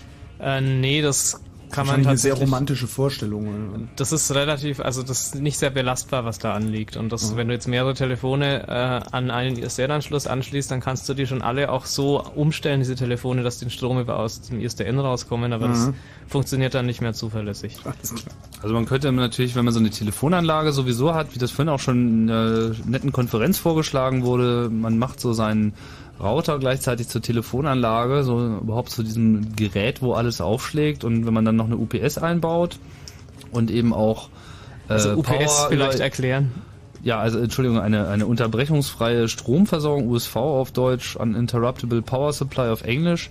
Äh, also wenn man das Ding sozusagen vom, vom, von der Stromversorgung des Hausnetzes äh, ja, löst und äh, die Möglichkeit bietet, zumindest ein paar Stunden zu überleben, wenn irgendwas ganz garstig ist, dann könnte man weiterdenken, Power over Ethernet zu machen für die Telefone zum Bleistift. Ja. Dass die halt auch dann aus diesem äh, Stromfundus versorgt werden. Das ist also noch ein bisschen Zukunftsmusik, aber und sicherlich teuer nicht auch. und teuer auch. Wer stellt sich schon eine unterbrechungsfreie Stromversorgung daheim hin, nur dass er im Notfall mal telefonieren kann? Ja, ja gut, aber dann hast du immer noch das Problem, wenn der Strom wirklich im Haus ausfällt, ist es auch recht wahrscheinlich, dass dann auch dein, dein DSL schon gar nicht mehr geht. Also das halt, wenn du, Richtig. Also das ist ja. alles ziemlich ja, haarig so. Also ein Vorteil von analogen Telefonen, es ist einfach so simpel, dass gut ist. Ich würde sogar fast empfehlen, egal wie viel ihr macht, eine analoge Telefonleitung solltet ihr euch sozusagen noch übrig halten, damit ihr zur Not den Elektriker noch anrufen könnt. Ja, oder ein Modem dran klemmen oder sowas. Ja, Notrufe, das geht ja noch weiter. Selbst wenn alles funktioniert, rufe ich 110 an. Wenn ich jetzt Hast du es mal probiert mit dem Telefon? Natürlich habe ich das nicht probiert, weil ich weiß, was da passiert. Ähm. ja, naja, ja, meine, üblicherweise ja, möchte man ja, wenn man wenn man jetzt 110 anruft, dann möchte man ja üblicherweise mit der Polizei verbunden werden in der Stadt oder in dem Landkreis, in dem man gerade lebt. Ja, aber mein Gott, da lasse ich mir von irgendwie, äh, nehme ich mir ein altes Mobiltelefon, sehe zu, dass der Akku geladen ist und lege das daneben im Zweifel. Also wenn ich übrigens um nicht, um nicht zur Volksverdummung beizutragen, der Notruf ist 112. Ja. Ja. So. Nur um es mal gesagt zu haben. ja, was, was dachtest du? Mit die meisten Leute glauben, es ist 110. Ne, das ist die Polizei. Ja, aber trotzdem, wenn du irgendwie, äh, geh mal auf die Straße, ich habe das mal gemacht, frag mal die Leute, was der Notruf ist und sie sagen 110. Echt? Ja. Das, das kommt von vielen RTL 2 gucken. So. Nee, das war auch schon vorher so. Keine Ahnung, es steckt irgendwie so drin, es ist irgendwie die erste Zahl. Hm. Naja, egal. Die Volksverdummung haben wir jetzt gestoppt ja, also, sie breitet sich das, nicht weiter aus. Das Problem, wie gesagt, äh, die, die Zustellung äh, eines Notrufs, egal über welche Nummer der jetzt geht, äh, an die entsprechende Notrufstelle, die dann auch tatsächlich physisch in der Nähe ist. Das ist natürlich was, was überhaupt nicht lösbar ist im Prinzip. Der amerikanische Senat hat beschlossen, dass sie das unbedingt gerne wollen, aber wie das technisch nun gemacht werden soll, ist noch absolut schleierhaft. Ja. Weil es im Internet man einfach die geografische Zuordnung nicht mehr so ohne weiteres hat. Deine Telefongesellschaft sieht sozusagen das andere Ende des Kabels und weiß, wo du bist. Richtig, ja. Das habe ich beim Internet nicht mehr. Man könnte jetzt sagen, gut, äh, zumindest das Land könnte man vielleicht noch herausfinden, indem man einfach über die, diese Internet Registries äh, guckt, wo denn die IP-Adresse zugewiesen ist. Bringt einem aber auch nichts, wenn ich jetzt zum Beispiel äh, eine VPN, einen VPN-Tunnel habe. Also ich bin gerade in den USA, habe eine VPN-Verbindung nach, nach Deutschland äh, und habe dann eine deutsche IP-Adresse sozusagen. Es funktioniert einfach nicht. Da gibt es keine, keine Lösung. Also in Düsseldorf mit Zipgate ähm, funktioniert es in Düsseldorf tatsächlich mit der 110 die lokale Polizei anzurufen. Macht man das nicht immer mit 110? Na, Moment, da hat man dann. Na, aber nicht die Düsseldorfer Polizei. Also du Na, rufst, wenn, wenn, wenn du in, also wenn du, wenn du in Düsseldorf bist, kannst du mit 110 in Düsseldorf die Polizei Das liegt rufen. wahrscheinlich daran, dass du dir eine Düsseldorfer Rufnummer zuweisen hast lassen. Ja, Aber wenn ich ich- jetzt in Berlin sitze und mir eine 0911 Nürnberger Vorwahl gegeben habe lasse und ich rufe 110 an, dann traue ich mich wetten, dass ich in Nürnberg bei der Polizei rauskomme. Ja. Da würde ich auch mein Geld drauf verwetten. Ja. Ja, ich auch. Eben. Aber wir haben ja Gott sei Dank keins mehr. Ein anderes Problem, was es auch noch gibt, ist überhaupt, dass eben, dass Ah. Telefonnummern nicht mehr an Orte gebunden sind. Ja, da Ja, du kannst, du kannst, äh, ich habe es gerade, auf der Zipgate-Seite gefunden. Du kannst äh, deine de- in deinem Profil Sagen, bei wo du Zipgate sagen, was passieren soll, wenn du 110 wählst, also welche Polizei dann Ah, das heißt, soll. das heißt, dass Zipgate diese Vorsichtsmaßnahme schon getroffen hat. Das ist Hm. ziemlich vernünftig. Nicht doof. Ja, das ist Aber wo du gerade meinst mit diesen Area Codes, das äh, bricht halt alles auf. Das, also in Deutschland ist ja im Prinzip noch so, man denkt halt immer, der Heimanschluss hatte halt, ich bin in Berlin, ich bin 030. Mhm. Das funktioniert ja schon nicht mehr mit irgendwie äh, hier O2, mit ihrem Genion-Dienst und so. Das weicht ja alles auf. Man kann jetzt auch eine Rufnummer ja beliebig übernehmen. Also irgendwann greift das eh nicht mehr. In Tschechien ist es zum Beispiel so, dass dort Area Codes komplett abgeschafft wurden. Also die haben einfach ein komplett neues Numbering-System eingeführt Mhm. vor ein, zwei, drei Jahren. Und jetzt haben sie halt einfach Nummernblöcke und fertig. Da ist überhaupt nichts mehr kodiert mit irgendeinem Ort. Echt Das große Problem, was man dabei eben hat, insbesondere jetzt noch in Deutschland, wo doch häufig die Tarifierung doch noch unterschiedlich ist, ob man ein Ortsnetzgespräch führt oder eben ein Ferngespräch. Ähm, in vielen anderen Ländern ist das eigentlich völlig irrelevant und dann ist mir eigentlich auch egal, was das für eine Vorwahl hat. Nur in Deutschland hat man eben immer noch so, noch so diesen, diesen Gedanken im Hinterkopf, ja, wenn das jetzt die gleiche Vorwahl hat wie meine, dann ist es günstiger oder so. Ja, das, da müsste halt auch die Tarifierung sich dann ändern, weil sonst man überhaupt nicht mehr herausfinden kann, wie viel man denn zahlt jetzt. Das ist auch wirklich albern. Also es ist Ja, aber es wird so bleiben. Quatsch. Also es es ist ist- aber auch transparent. Ja, bin ich mir nicht so sicher, dass das so bleiben wird. Also bei der Telekom wird es sicherlich noch ein bisschen so bleiben, aber Ja. bei den anderen Providern, denen ist es eigentlich es schnuppe, ja weil es schon. auch keinen keinen Unterschied macht. Es gibt schon Aqua-Tarife zum Beispiel, die überhaupt keinen Unterschied mehr machen. Mhm. Ähm, zwischen Ortsgespräch oder das ist halt deutschlandweit so und so viel Cent pro Minute. Weil das macht für die auch überhaupt gar keinen Unterschied mehr. Der. Traffic verteilt sich eh gleichmäßig und das ist äh, Quark. Kommen wir zum Ende, meine Herren. Ja. Ja. Wir haben sicherlich das eine oder andere unerwähnt gelassen.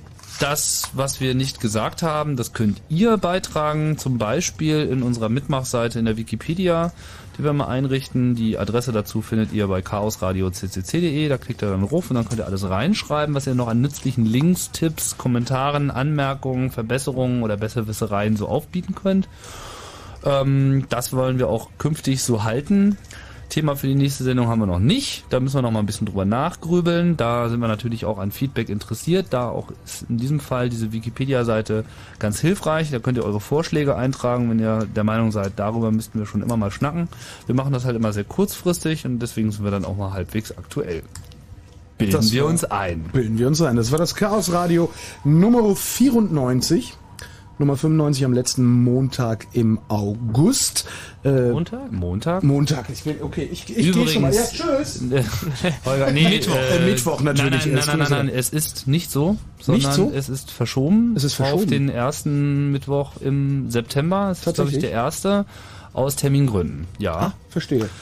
Deswegen ist Okay, diesmal also- alles anders äh, als die Regel. Warum weiß ich davon nichts? Äh, weiß ich nicht, hast du mir das nicht gemeldet? Nee. Dann war Max Aber ich werde, das? ich, ich werde, das war es wahrscheinlich Max, weil ich an der nächsten Sendung ja gar nicht, da ist ja dann Max wieder dran, weil Genau. ich wieder Frühsendung genau. habe. Es gibt da irgendeinen Vorfall und irgendeine Priorität, die wir uns äh, da unterzuordnen haben und wir ja, neigen unsere Köpfe Skandalös. und sagen, dann machen wir es halt am 1. September. Das Radio hat natürlich eine niedrige Priorität, das ist ja klar. Ja, das ist, so ist das. Genau, so ist das. So. Äh, vielen Dank Harald, vielen Dank Lars, vielen Dank Tim. Vielen Dank, Holger.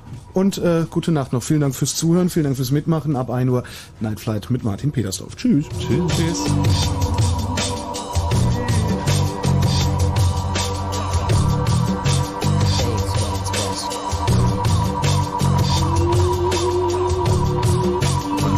Was noch? Ja, Holger, ist deine letzte Chaos-Radiosendung mit Ja. uns, oder? Das ist schade. Endlich, endlich keine dummen Fragen mehr. Endlich frei. endlich frei. Keine Tuschs mehr. Ja, aber hast uns ja ein paar Jahre begleitet. Das fanden wir auch sehr gut. Da sagen wir auch Dankeschön für. Gern geschehen. Bis bald.